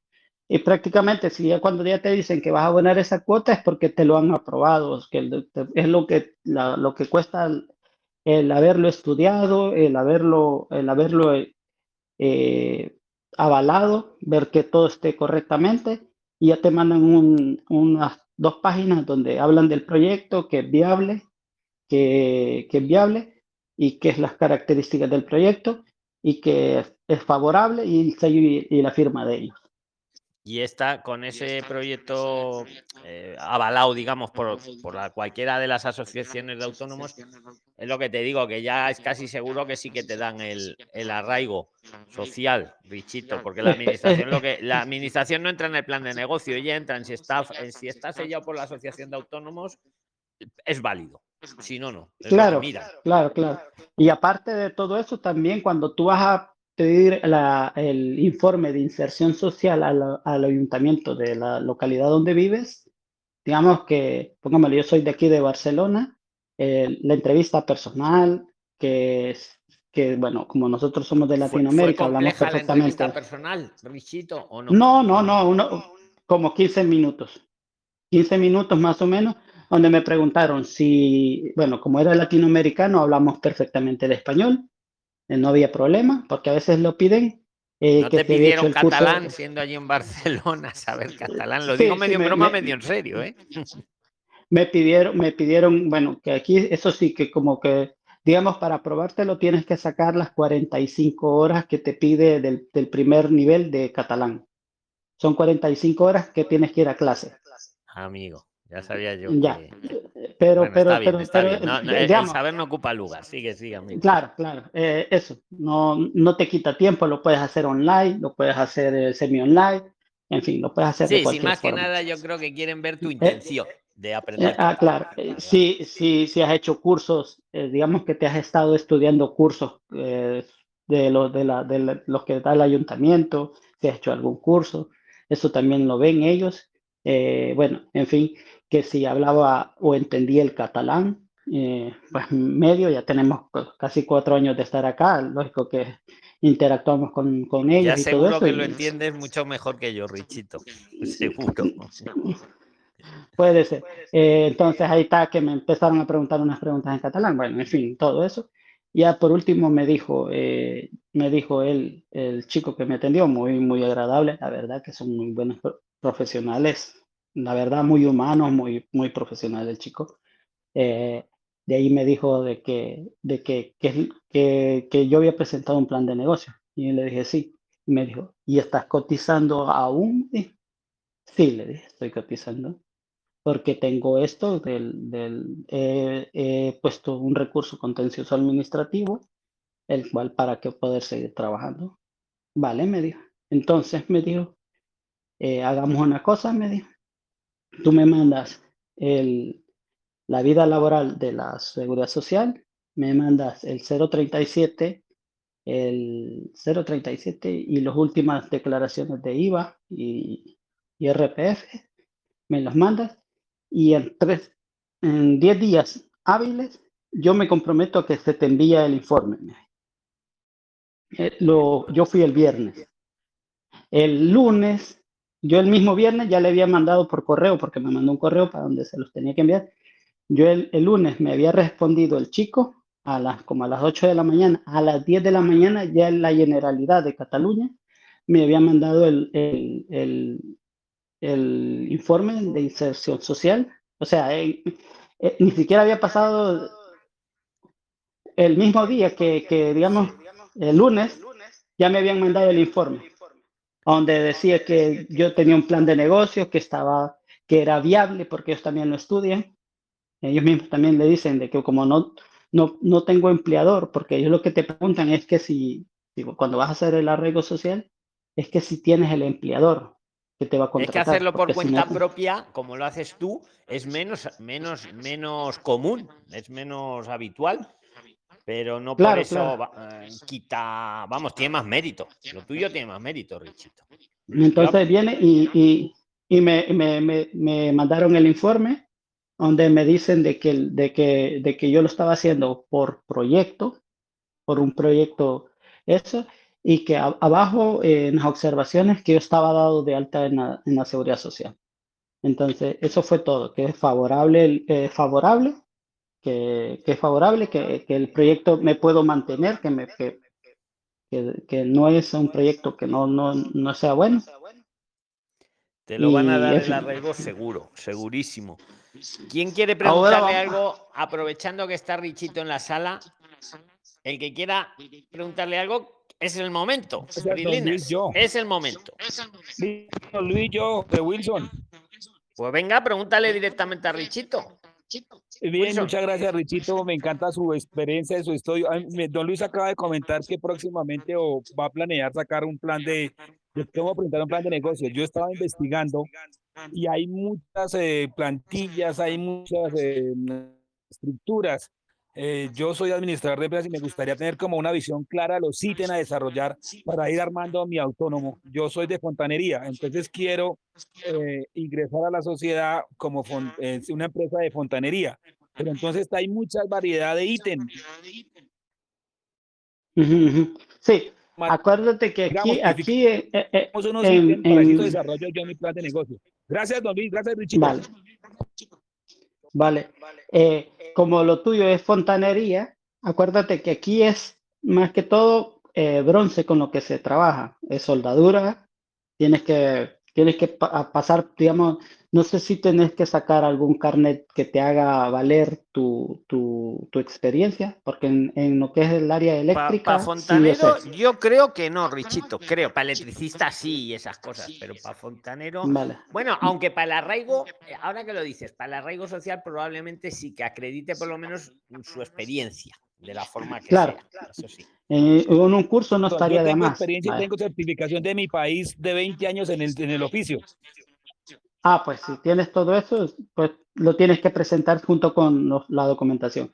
tu plan de negocio tiene que ser, bueno, en primer lugar, el, qué es lo que tú planteas, cómo ves el negocio, eh, a qué clientes vas a tener, eh, el, digamos, la, primero el resumen, eh, la presentación tuya, cómo sos, tu nombre completo, perdón, mm, tu nombre completo, tu dónde vives, eh, tu motivación, pongámosle quién sos como persona, soy, digamos, soy, soy disciplinado, soy de esto, esto y esto, y los puntos en contra, que tal vez no aceptas errores, que sos, pongámosle, pongámosle, no, no, no soy mm, puntual, pongámosle, no soy puntual en las entregas o cualquier cosa así. Pero, no habrá que pasarse, ¿no, Richito? O sea, hay que poner lo bueno y lo malo de uno, pero diría, no hay que pasarse con lo malo, ¿no?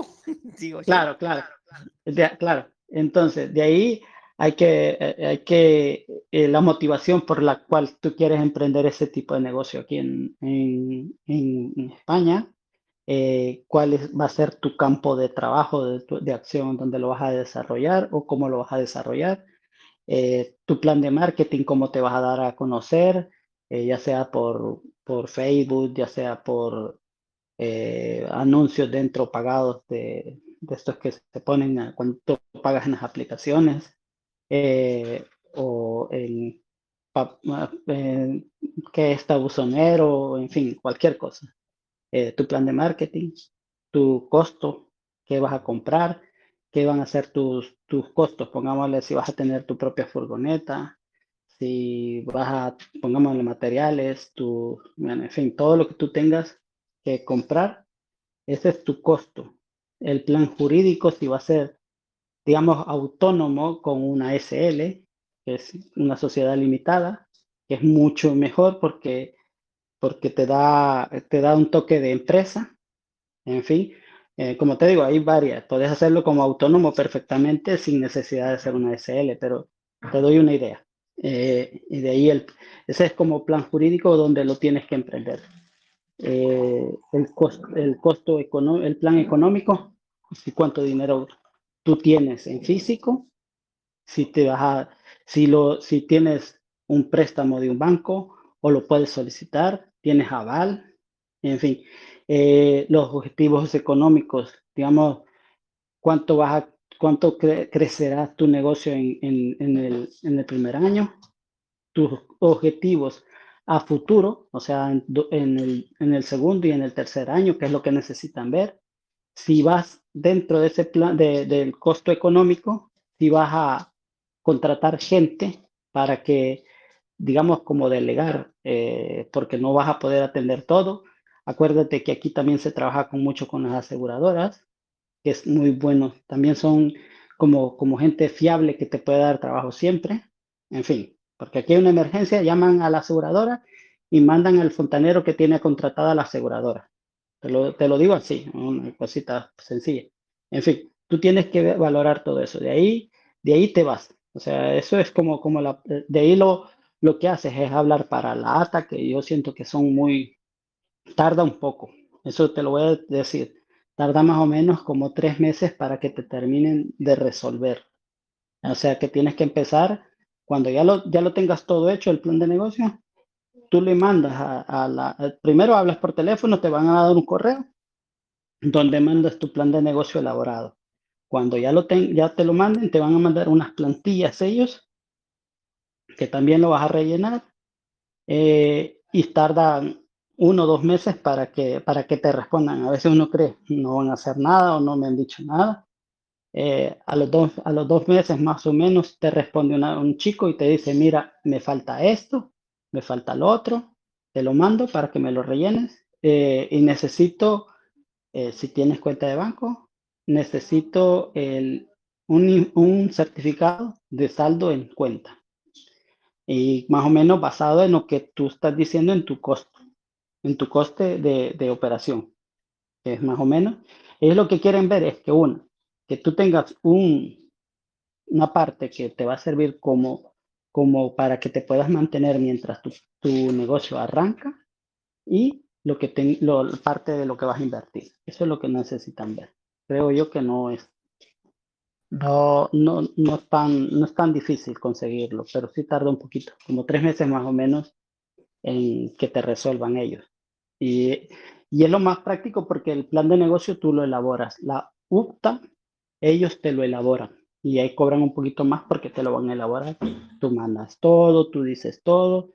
Y lo otro es buscar los clientes, los posibles clientes. Por eso te hablé de las aseguradoras. Las aseguradoras eh, son, digamos, como, como, como las que te pueden dar más trabajo, porque ellos te, te, te hablan a medianoche y te dicen, mira, eh, se le rompió la tubería a un cliente en estas, en entonces te mandan ellos.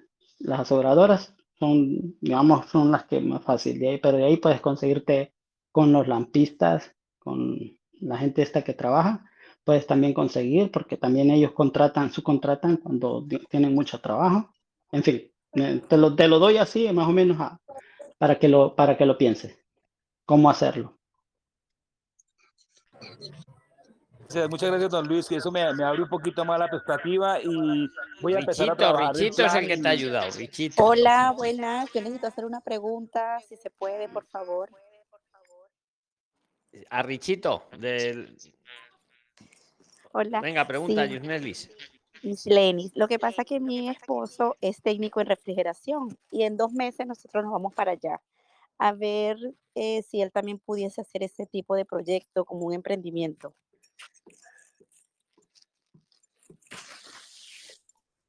Muchas gracias. Eh, Creo que sí, que tenga buena noche, gracias. Te he liado, Richito. No, no, no, no, pero lo, le estaba pensando. Es que valoran era... mucho, ¿sabes? El, el, los freeliners valoran mucho, pues que lo has hecho. Y eso es, eso es, tiene más valor que un abogado. Que un te, tú lo estás haciendo, lo has hecho. Y es que eso es todo. Vale, lo, lo, de la chica, ellos cuando vengan acá, el problema es que cuando tú vienes, eh, tú no puedes venir y poner un proyecto al momento. Tú lo tienes que solicitar desde, desde el país de origen. Eso te lo, para que te lo den, te den la visa y te den el, el, el te baja la plantilla y tú metes lo, los datos y todo eso. El dinero que, que vas a traer para España para poderte mantener el primer año y todo eso. Ellos te dan una, una, te dan una residencia, pero tienes que hacerlo desde tu país de origen para venir de un solo como residencia.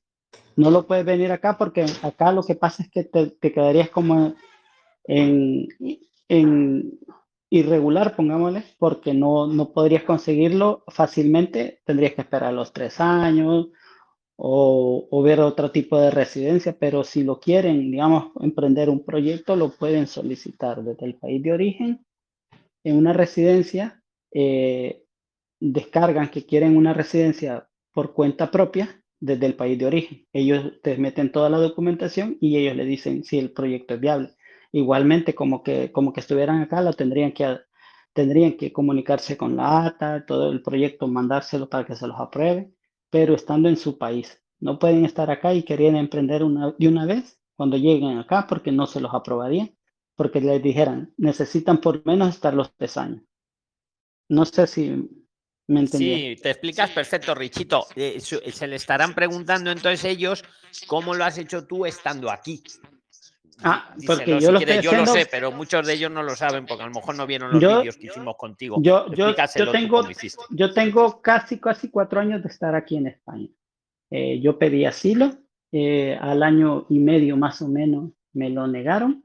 metí el primer recurso de reposición a los dos, dos, tres meses de que no me contestaron, eh, pusimos un recurso contencioso administrativo.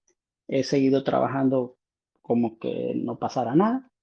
Eh, y pues ahí he estado. Eh, cuando salieron las sentencias, la primera sentencia del Supremo del arraigo laboral, yo prácticamente al día siguiente ya estaba metiendo los papeles por, por arraigo laboral. A los meses salió que, era, que no éramos los autónomos aptos para pedirlo. En fin, eh, ya, ya en octubre del año pasado me salió la resolución desfavorable, no me lo aprobaron. Desde entonces empecé a hacer el arraigo social, que también había cumplido ya los, los tres años. Entonces, desde entonces estoy hasta hoy en febrero que metí ya los papeles por arraigo social, con los tres años cumplidos, con el informe de, inserción social, con el informe favorable de la ATA y, y con toda la documentación que requiere para el, para el arraigo social, por cuenta propia. Venga, ah. ¿alguien más quiere preguntarle algo? Eh, en disculpe, en el caso de nosotros somos venezolanos, pero estamos eh, con visa definitiva en Chile y nos vamos a viajar desde Chile hasta España, pues. Acá tenemos un emprendimiento de eso que hace mi esposo, pues, de refrigeración. Vale, vale, vale. El detalle es de que si ustedes salen de Chile, aquí están poniendo pegas para cuando vienen venezolanos de terceros países. Lo ideal es que salgan de su país, de Venezuela. Pongámosle así, como que fueran unos par de días a Venezuela y de Venezuela salgan a España. ¿Por qué? Porque si salen de Chile para España van a decir, bueno, pero ustedes ya tenían una residencia en Chile.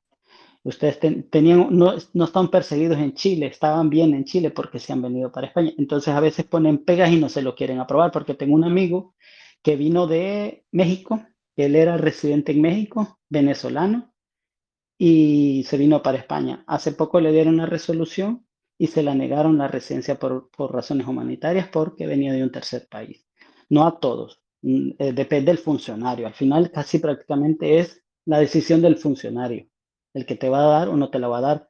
Cuando él dice, esta persona es venezolana y no pone, no anda viendo si vino de un tercer país ni nada, te puede dar la residencia por razones humanitarias. Pero si empieza a investigar y ve que tú en tu pasaporte tú ya tienes un sello de salida, digamos, de un país y empieza a verificar que ese país ha salido y estabas como residente en ese país, te dice que por qué no lo solicitaste ahí. Y entonces puede poner pegas y no te pueden dar las razones humanitarias.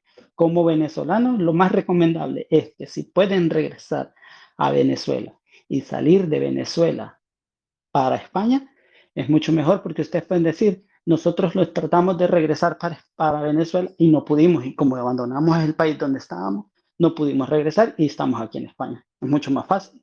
Y saben de que el asilo a nadie se lo dan, sino que le dan a los venezolanos residencia por razones humanitarias, que es, que digamos, el venezolano tiene esa, esa facilidad, que, que se, lo puede, se lo van a dar porque se lo van a dar, pero saliendo de Venezuela, para que nos vayan, porque hay muchos venezolanos que se las han dado, independientemente vengan de un tercer país, pero lo ideal es que salgan de Venezuela, para que, para que el funcionario no ponga pegas ni, ni les niegue para, asegurar las cosas. Venga, más cosillas para Venga, aprovecharos, que luego no vuelve a mujer en otro año. Venga. No, don Luis, no, Richito hoy. Venga. Ah, bueno, Richito, yo tengo una pregunta, hablando nuevamente con Gustavo, yo participé hace rato, pero yo tengo como dos, dos inquietudes con, con respecto al, al alta en la seguridad social y al NIE, porque yo estoy averiguando en mil anuncios y pues yo valido que pues que en España sí hay, hay ofertas de, de, de mucha índole, comerciales, repartidores, bueno, todo, y hay en partes que dicen que estar, tener el alta de la seguridad social. ¿Cómo es ese proceso para tener el alta en la seguridad social? Y lo del NIE. Vale. Lo, de, lo, de, lo del NIE no es más que el número de identificación de extranjero. O sea, eso siempre te lo podrían dar en cualquier lado. Eso no te, no es, no es, no te da derecho a trabajar. Eso pongámoslo de un solo así. No, no por tener el NIE tienes derecho a trabajar. Es, es una, dentro de la residencia se te otorga el derecho a trabajar. Vaya, eso en primero. La alta es cuando tú tienes derecho a trabajar, tú vas a la seguridad social o te metes a la página con el certificado digital y te das de alta en la seguridad social. Eh, pides tu número de identificación y, esto se lo mandas a la empresa, tu documento, el, el número de, de seguridad social y ellos te hacen el contrato en base de eso para poderte hacer el contrato. Pero Sí, es, el IE es más que todo el número de identificación, que es el que cuando te entregan el físico, una tarjeta, tarjeta de, que se llama TIE, con T, viene el, número de NIE dentro de esa tarjeta. ¿Ya? Entonces, Richito, entonces, para, digamos, yo hoy estoy en España, comienzo a hacerme empadrono, hago todo el proceso, comienzo a gestionar, digamos, eh, oferta de trabajo y todo y, cuáles serían los requisitos para yo, o los requisitos en qué tiempo más o menos eh, el, para el alta en la seguridad social. Vaya, si lo vas a hacer porque vas a pedir eh, asilo político, el problema es que el asilo hoy en día... no, no, no, no, no, no, es para pedir sí. asilo, no, ir allá, es, o sea, uno, me voy como turista y voy allá a, a guerrearla y a, y a gestionar. Vaya, hay varias formas. Puedes pedirte una estancia de estudio, que es una de las formas, y te dan, estancia de estudio tiene que ser una carga de 20 horas, creo yo, a la semana, y te dan otras 20 horas para que trabajes. Ahí te puedes dar de alta como autónomo, pero normalmente te piden que la empresa pida el, lo que vas a, es la que te va a pedir el alta en la seguridad social, estancia de estudio. Lo otro es casarse pongámosle que te consigas eh, la chica española, eh, te cases con ella, tarda más o menos entre un, seis meses, un año, para que te den la tarjeta comunitaria. Lo otro es hacer pareja de hecho, también es más o menos como casarse. Eh, ahí, sí va a ser, depende de la, la, comunidad autónoma donde tú vivas, que, que en Madrid piden un año de empadronamiento juntos, en otras piden año y medio, en otras seis meses, en Barcelona no piden tiempo mínimo de, empadronamiento, se vende un notario, se hace un acta como que te vas a casar, prácticamente es un acto oficial, el notario se encarga en mandarlo al ayuntamiento, eso se lo aprueba la Generalidad de Cataluña, manda un certificado de pareja, con ese certificado ya pueden pedir la tarjeta comunitaria esas son, digamos, como las opciones más rápidas al llegar a España para poder estar de forma regular. De ahí... ¿Y dónde, eh, perdón, ¿y dónde hago la solicitud? Por ejemplo, el que más me suena es el del, el del estudio. ¿Cómo se hace eso? Vale. Eh, hay varios videos dentro del canal que te explican casi paso a paso cómo lo tienes que hacer, pero lo tienes que hacer antes de los primeros 30 días solicitar la estancia de estudio. Tienes que buscar 60, perdona, Richito, 60 primeros días son. Ah, vale, 60 primeros días. Cuando estás ahí, buscas un lugar que tenga la carga horaria suficiente y el tiempo suficiente que tiene que ser mayor a, seis meses, creo yo, ¿verdad, Luis? Sí, para trabajar mayor a seis meses, efectivamente. Vale, es que tiene que, digamos, un, tienes que agarrar un curso, un estudio de que tenga mayor a seis meses para que te den la tarjeta física. Digamos que sea un año, entonces, eh, tú rellenas un formulario que también se baja de la página de extranjería eh, pides cita para eso, lo presentas, presentas todo, presentas el, lugar donde vas a estudiar. Y ellos aquí mismo, cuando vienes, entras como turista, también lo puedes hacer desde el país de origen, que ya vienes con el, con el visado prácticamente. Pero estando aquí de, de turista, en los primeros 60 días se puede realizar. Lo único que tienes que, bueno, en el canal hay una infinidad de videos que hablan cómo se hace la estancia por estudio y es mucho más fácil. Eh, media vez ya tengas la, la, tarjeta y tengas la, la, aprobado para que puedas trabajar, porque primero se pide la estancia y cuando ya te dan la estancia, después puedes pedir que te se te permita trabajar la, los otros 20 horas. no fácil. Es fácil si, lo haces dentro del mismo, dentro del, del, del periodo. Ya. Dentro del periodo es fácil, lo tienes que hacer en, en los primeros 60 días, digamos el día 1 que vos pusiste, eh, buscas el, el, empadronamiento, todo eso, y buscas un lugar que tenga la carga horaria, pongámosle un curso de, de electricidad que va a durar un año y que te van a dar 20 horas a la semana, pongámosle así. Por las fechas de inscripción y matrícula, digo.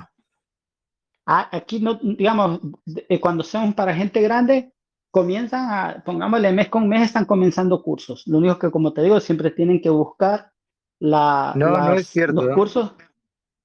Mira, yo, yo estoy en Cataluña, yo estoy en Cataluña y prácticamente a mí me mandan casi todos los meses los cursos que están eh, iniciando. O sea, los cursos, si alguien quisiera, digamos, a, aprender al carretillero, aprender, en fin, todas las cosas que están ahí, siempre te están mandando que se porque no puedo aquí. Oye, de, De, uno, de, lo que dice Richito es así, los niños siempre empiezan en, en septiembre y acaban en junio. Para mayores, ahora mismo se puede empezar un curso para mayores, dependerá de qué y dónde, pero... Eh, venga, más preguntas para Richito. Hola, hola. ¿Alguien más quiere...? Venga, de, Kevin, me parece que ha sido. Venga, Kevin, aprovecha. con todos. Este, mira, yo estoy en España y estoy preguntando, no sé si alguien sabe sobre las becas MEC.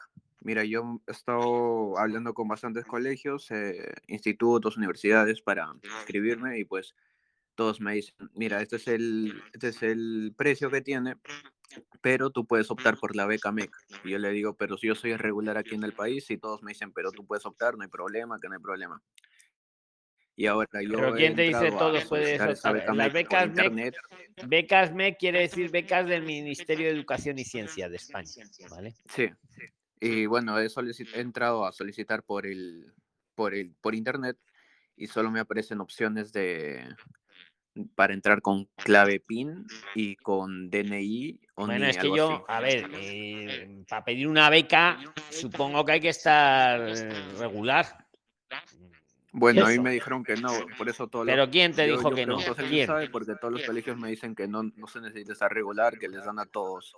A ver, estudiar puede estudiar cualquiera, los niños todos pueden estudiar, los niños, hablamos de niños. Eh, ya los mayores, si quieren una beca, yo pienso que hay que estar regular, hombre, salvo que la institución te la quiera dar. Eso también, una institución privada le puede dar beca a quien quiera. Eh, eso también vamos por ahí. No, becas de, me refiero a becas de, de Madrid. Becas del Ministerio de Educación y Ciencia, yo pienso que te van a pedir que estés eh, con una figura migratoria. Yo pienso. Sí, tendrías, que, tendrías que pedir primero la estancia por, por estudio, pedir el, el, curso, ya a media vez dentro del curso tú puedes pedir eh, la beca, pero, pero tendrías que estar de forma regular, porque si no, porque es más, cuando se van a graduar de bachillerato aquí en España, tiene que estar regular el joven para poder acceder a la, al, al, al, título, al diploma, ¿no? le dejan estudiar, pero luego para darle el título le tienen que, tiene que Tiene que estar en forma regular. Claro. Oye, Elías, querías decir algo, que creo que te hemos tapado. Eh, Elías. Tenía otra pregunta, por favor. No, no, Luis, eh, quería aclarar porque estoy pasando justo esta situación de, de inscripciones y Aclárala y luego sigues, Kevin. Aclárala, Elías. porque me gusta que haya debate también y aprovechar que está Richito. Venga, Elías. Bueno, sí, no, te comentaba Luis y Richito igual que eh, se me está complicando a mí el tema de, de, encontrar los cursos y hasta en los privados solo lo que encuentro es en imagen personal en este rubro de imagen personal y algo de todo lo que es deportivo. El resto, todo empieza en junio. Si yo quiero inscribirme ahora, es para más adelante y para septiembre. Eh, lo de la ESA, todo eso ya lo vi, lo mismo, en junio, pásate en primero al 15 de junio, todo es para más adelante. Mi prisa es que yo esta semana se me cumple estos 60 días, entonces necesito presentar algo. Ya tengo algo en vista, no, has pensado pedir la prórroga de turista, Kevin? Hacer la prórroga de turista, ah, como vas tan apurado de tiempo, digo. Pregunto. La, la, voy a pedir la semana que viene después de que presente en extranjería lo que tengo. Por lo que tenga, yo lo presento. Antes de los 60 días voy a presentar lo que tenga. Completo, incompleto. Sí, siguiendo lo que hemos comentado al principio, ¿verdad? Porque siempre te darían un plazo para, para subsanar, que llaman lo que esté incompleto. Y estar jugando con los tiempos. Eh, también, también, claro. Exacto, Tenéis las dos estrategias. Luego ya cada uno que decida cuál le cuadra mejor. no, hombre, en magister.com, en aprendemás.com, ahí tenéis cursos que están empezando siempre. Lo que os dice Richito, ahora mm. ya los precios y eso, pues no lo sé. Claro, la ESA, que es gratuita o casi gratis, la, la oficial, esa sí que empieza en septiembre, octubre. ¿Vale? Pero sí, igual, igual Luis, Luis, estoy en búsqueda y lo mismo. Puede ser por la zona, yo estoy aquí por Granada, por eso que estoy eh, por la zona. Y nada, todo en junio, septiembre y. Sí, la verdad que está bien. Bueno, es bueno que lo digáis para los que no han venido, que lo calculen también esto de junio y septiembre. Oye, vamos a aprovechar el tiempo, que se nos va el tiempo. ¿Alguna pregunta más que tengáis para Richito? Aprovechar porque él tiene mucha experiencia y él lo ha hecho. Está en ello. bueno, este, tenía una pregunta. De... Proceder? Pero uno, ¿quién ha sido el que ha ganado? Eh, a ver, Dolly Espada, venga, que es el día de las mamás. No sé si ella es mamá, pero venga, pues Dolly, adelante, venga. Sí, soy mamá de dos varones, muchas gracias. venga, por ser mamá te ha tocado el día de la madre. Venga. Gracias y felicidades también a las mamás, a todas.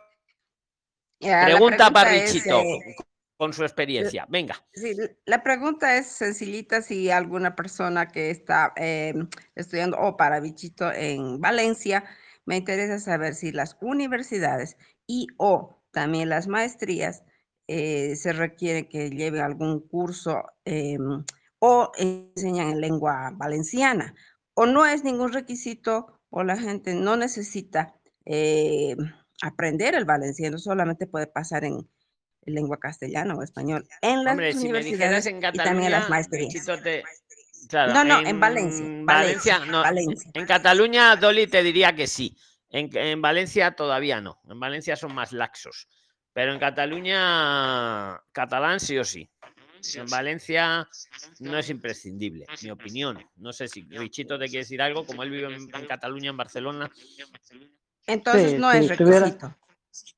Si estuvieras en Cataluña, sí necesitas hablar catalán porque las clases son en catalán, prácticamente todo lo que te dan.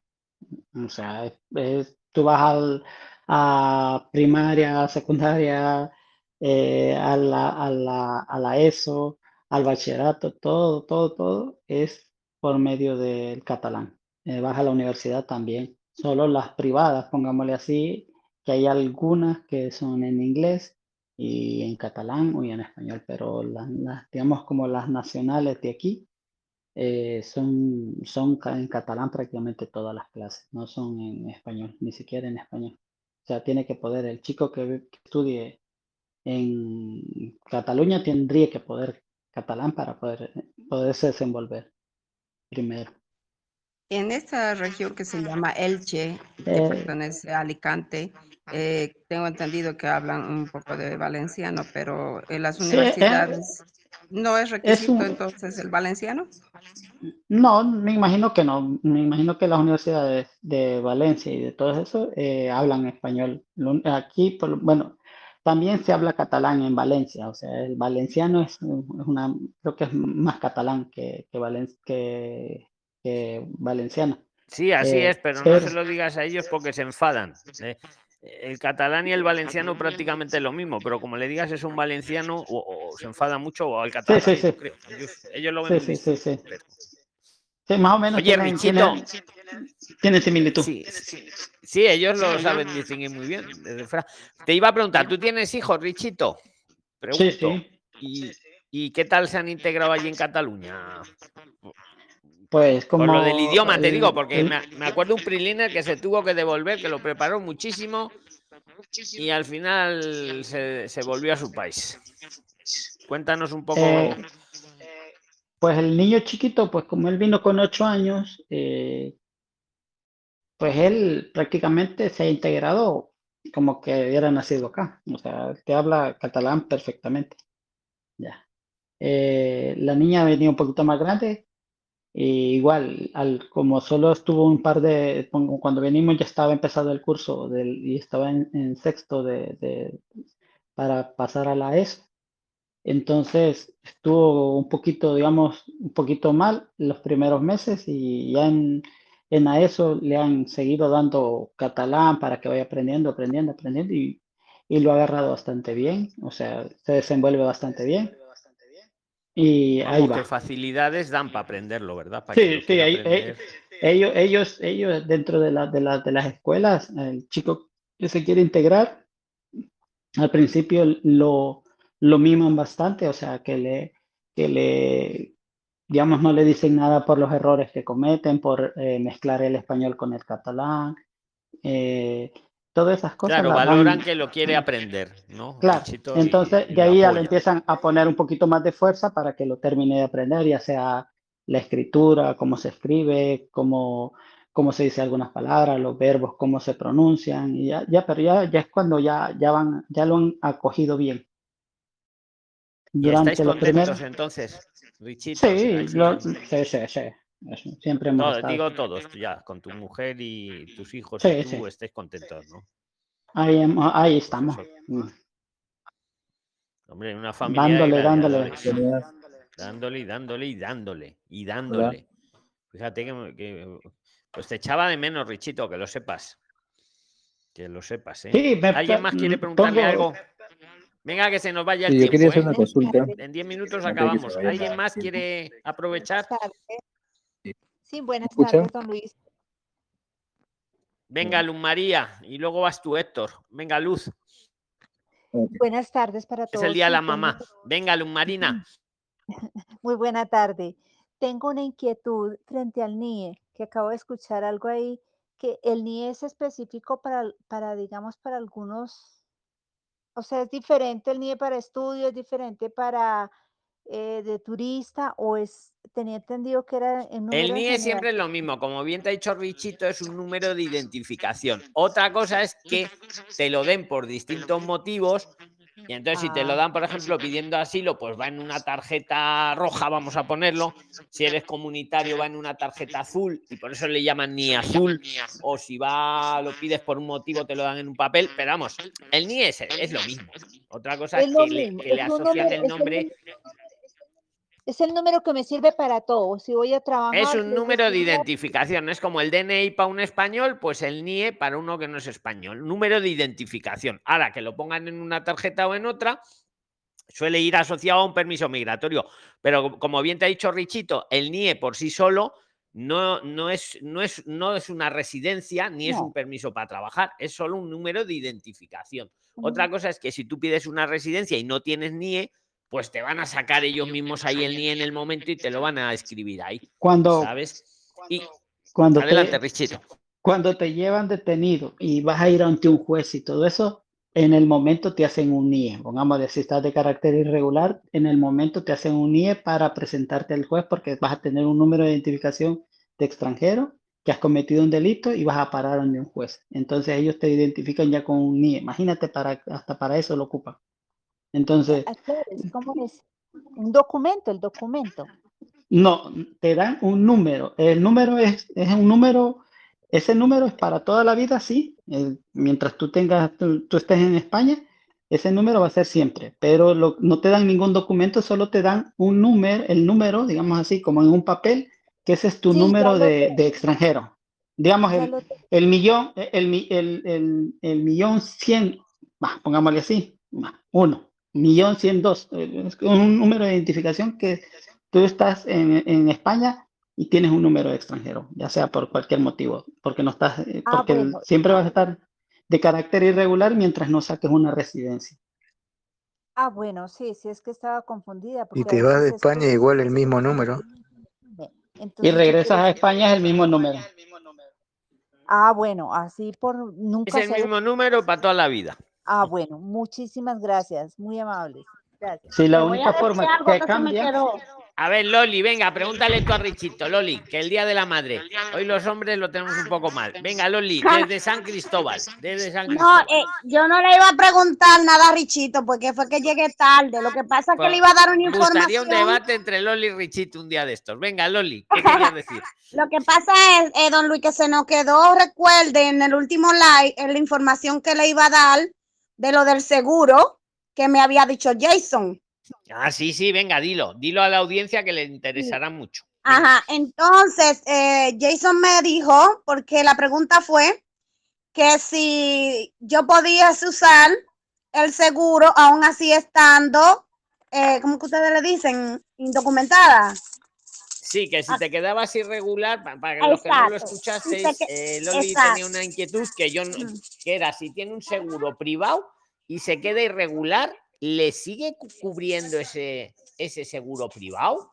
Esa era la pregunta. Ajá. ¿Qué, averiguaste, Loli? Entonces, eso sí se puede hacer, pero la segunda pregunta fue que si en dado caso nosotros teníamos un, un ejemplo, sacar un seguro del gobierno, o sea, del Estado, el, el seguro público, con estancia de estudio, entonces, ah, y poder usar el privado también. Pero entonces Jason me explicó lo siguiente.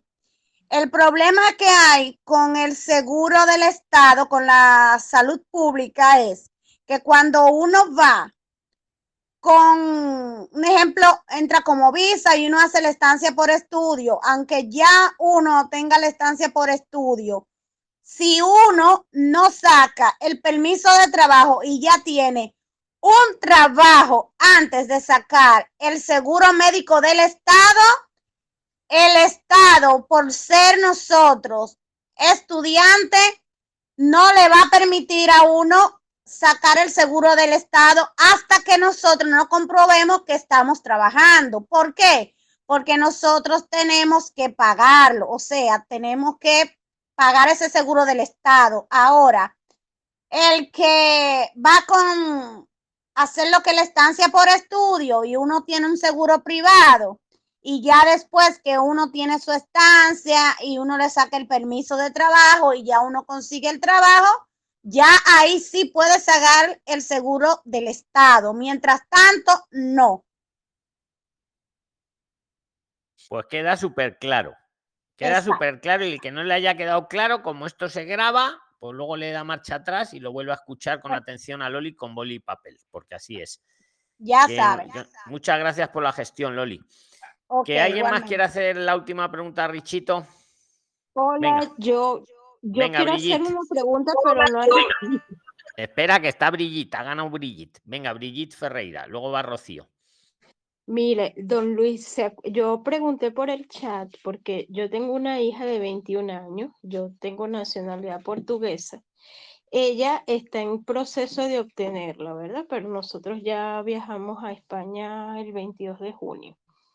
Eh, yo la consulta era que para mientras ella obtiene su nacionalidad, que también tiene derecho a obtenerla, eh, yo podía solicitarle a ella el, la residencia como familiar de comunitario aportando eh, fondos propios, o sea, que, podemos mantenernos.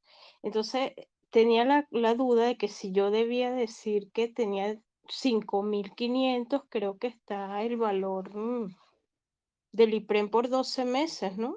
Para, para... No, el IPREM ahora creo que está en 585 euros por mes pues por 12 sería 585 por 12, creo que es un poquito más. Sí, como Pero mira, resumiendo tu pregunta, un, comunitario sí que le puede hacer la, le puede apoyar a la, puede hacer la reagrupación, digamos. En tu caso, tu hija querría vivir en España, entiendo, ¿no? Y tú estás en Portugal, eres portuguesa. Soy portuguesa, pero las dos estamos en Chile. Eh, o sea, yo soy venezolana y tengo nacionalidad portuguesa también.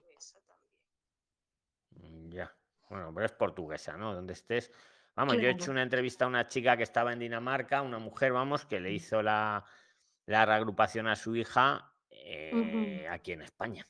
Míralo en el Claro, canal. pero ahí. ella, ella también está en el trámite, solo que, que, claro, llegando, ella quería ya incorporarse, o sea, trabajar y estar legal desde un principio y no esperar que, que le saliera su, su nacionalidad portuguesa. Eh, ¿será conveniente que yo la inscriba como dependiente mía, como familiar comunitario? ¿O será mejor esperar que, que le salga su nacionalidad portuguesa y mientras tanto estar mm, irregular, digámoslo? No sé. O Pues puedo es que no decir sé que los plazos, que no, yo me- la no sé los mantengo. plazos que tarda la, que tardan en darle la nacionalidad. Los plazos que están tardando aquí los arraigos sí que los tienes colgados en el grupo, en la sección de documentos, lo que os decía antes, tenéis un cuadro con lo que está tardando en la práctica a día de hoy, pues ya sé- me sé de memoria la estancia, que está tardando unos cuatro meses. Claro, Nosotros, no, gestiones también está ahí. Yo no sé la nacionalidad cuánto tarda, tendrías que ver lo que te tarde menos, ¿no? Pues hacer una claro. comparativa. Y después ella podría cambiar su estatus, ¿verdad? De ser mm, eh, hijo o Claro, estar... a ver si eh, ella, vamos a suponer que tiene una, una reagrupación, vamos a suponer, y luego se hace portuguesa, pues claro, claro que se puede cambiar. Sí, claro. Claro, mire, y, y yo puedo reagruparla, pero es que no sé si aplicaría en mi caso el tema de la reagrupación. ¿Por qué? Porque las dos llegaríamos en el mismo momento a España. Viajamos juntas ahora el 22. Pues no Entonces lo no sería como sé. reagrupación. Yo no, yo no lo sí. sé. A ver, es que es que lo complica. Yo insisto, si tú eres comunitaria y ejerces como comunitaria, aunque no estés en España, mm, puedes reagrupar a alguien en España, a un familiar, a tu hija. Claro, y si ella Eh, tiene más de si- 21, ¿El qué, perdón? que tenga, ella tiene más de 21. Ah, no, ya si es más mayorcita, pues eh, ya lo complicas más. Ya lo complicas más, porque tendrás que demostrar que depende de ti. ¿Vale? Mírate el vídeo que le hice a la mujer esta y ahí sacas unas pistas. Y ahí está. Ahí, ahí te lo dejo en la mesa. No lo sé exactamente, no te voy a decir ni que sí ni que no, porque es que no lo sé. Porque si alguien lo Es un sabe, que se lo diga. Es, rebuscado. es muy rebuscado, muy, ra- o sea, eh, Pero Mira que yo no os mando nunca a los abogados, pero ahí sí que a lo mejor necesitas un buen abogado o, o un plan B. Loli, Richito, ¿le queréis decir algo? ¿Lo habéis escuchado? Ajá. O alguien, o alguien más, o alguien que de los que estáis. Venga, que ya nos vamos a ir. Déjeme contestarle algo de un pronto, don Luis. Mira, eso de la reagrupación, como ella ya tiene más de 21, ya lo que ella tendría es que demostrar en liquidez de que ella tiene los fondos suficientes para que su hija dependa, de ejemplo, de ella. ¿Me entiende? Porque eso le tocaría, ya sea si ella fuera de Portugal, de donde sea, porque ya ella va a depender de su mamá para hacer el arraigo. O digo, la, la reagrupación, perdón. Ajá, la reagrupación. Ahora, Pero, ya pero hay otro detalle, que las reagrupaciones... Bueno, sigue, Loli, venga. Sí, continúa, continúa. Sí, sí. ahora- Porque como ella es ciudadana Portugal y usted sabe que eso le da cierta facilidad de ella hacer lo que es su residencia en territorio español, ya ella dice, bueno, ella es mi hija, ya se sabe, por lo tanto le tocaría, le tocaría estar dentro del grupo de usted como hija suya, como familia.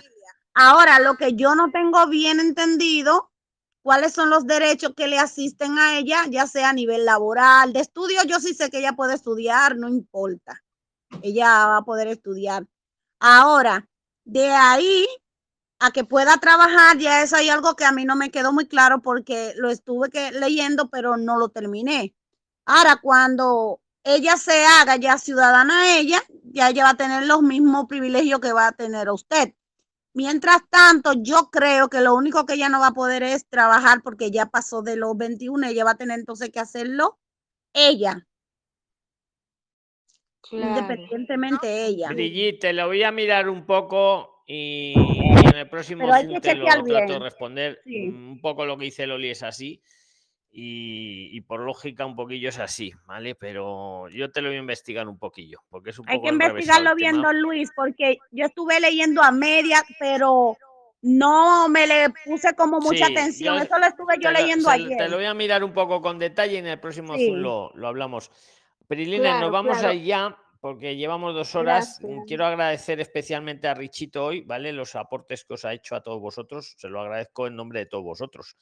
Y a todos los que habéis estado participando, escuchando, todos los que lo escucháis luego en cualquier podcast, en Spotify o en cualquier otra plataforma, poner cinco estrellas si os ha gustado, seguirnos si os interesa España. Aquí todo esto lo hacemos sin ánimo de lucro.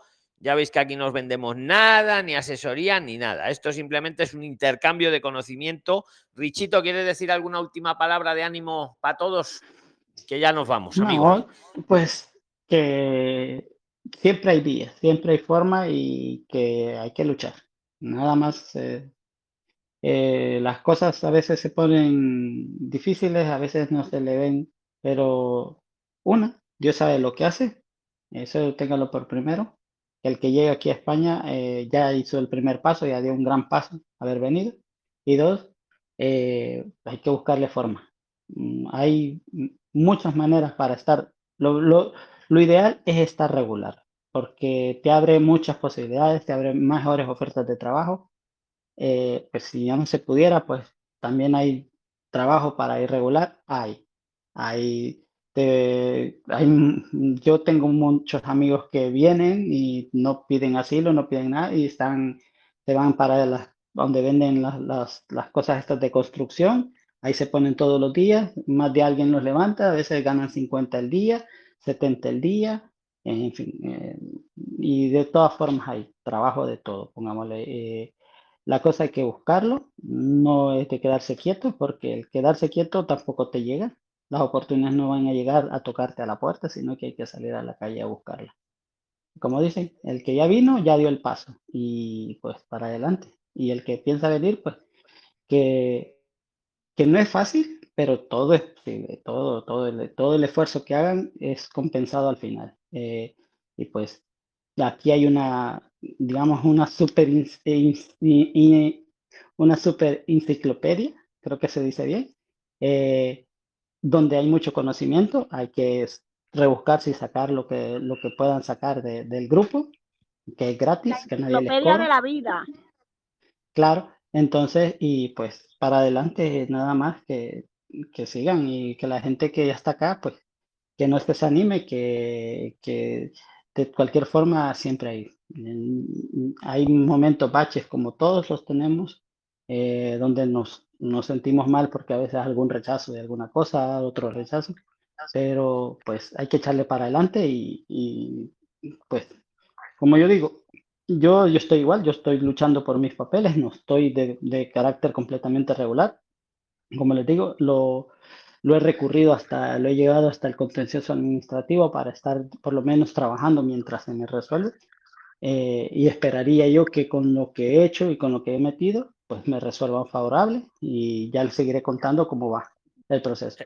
Y Seguro pues que sí, cualquiera que Richito. Es lo que te necesita- iba a decir, que cuando te resuelvan favorable, por fin, ven y cuéntanoslo, amigo. Sí, sí, es, eh, ah, mira, que el, el día viernes mandaron un- me mandaron, porque hoy, hoy le creo, creo que le cae tanto al abogado como me cae a mí, eh, mandaron que pagara la tasa de los 30 y, de los 38, 36 creo que son la tasa del, del, de la, de la, de la- del expediente.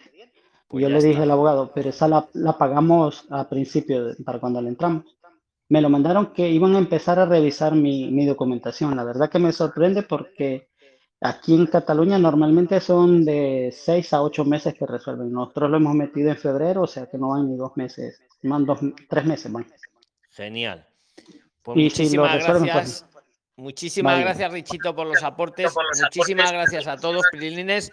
Nos vamos, ahora seguimos escribiendo en el grupo de los 22.000 Prilines. Acordaros de darle a conversar, donde estamos los 18.000 conversando, que hay muchos que se quedaron ahí, no se dieron cuenta que hay una opción para conversar, que es lo más bonito. Que el próximo domingo seguimos en este chat de voz, ¿vale? Y, y mientras, pues chateando, ¿vale? ¿vale? Que muchas gracias a todos. Un abrazo fuerte. Ahora dentro de un rato os, subo el audio para los que os habéis incorporado luego. Un abrazo a todos, Prilines. Mucho ánimo. Fuerte. Chao, chao.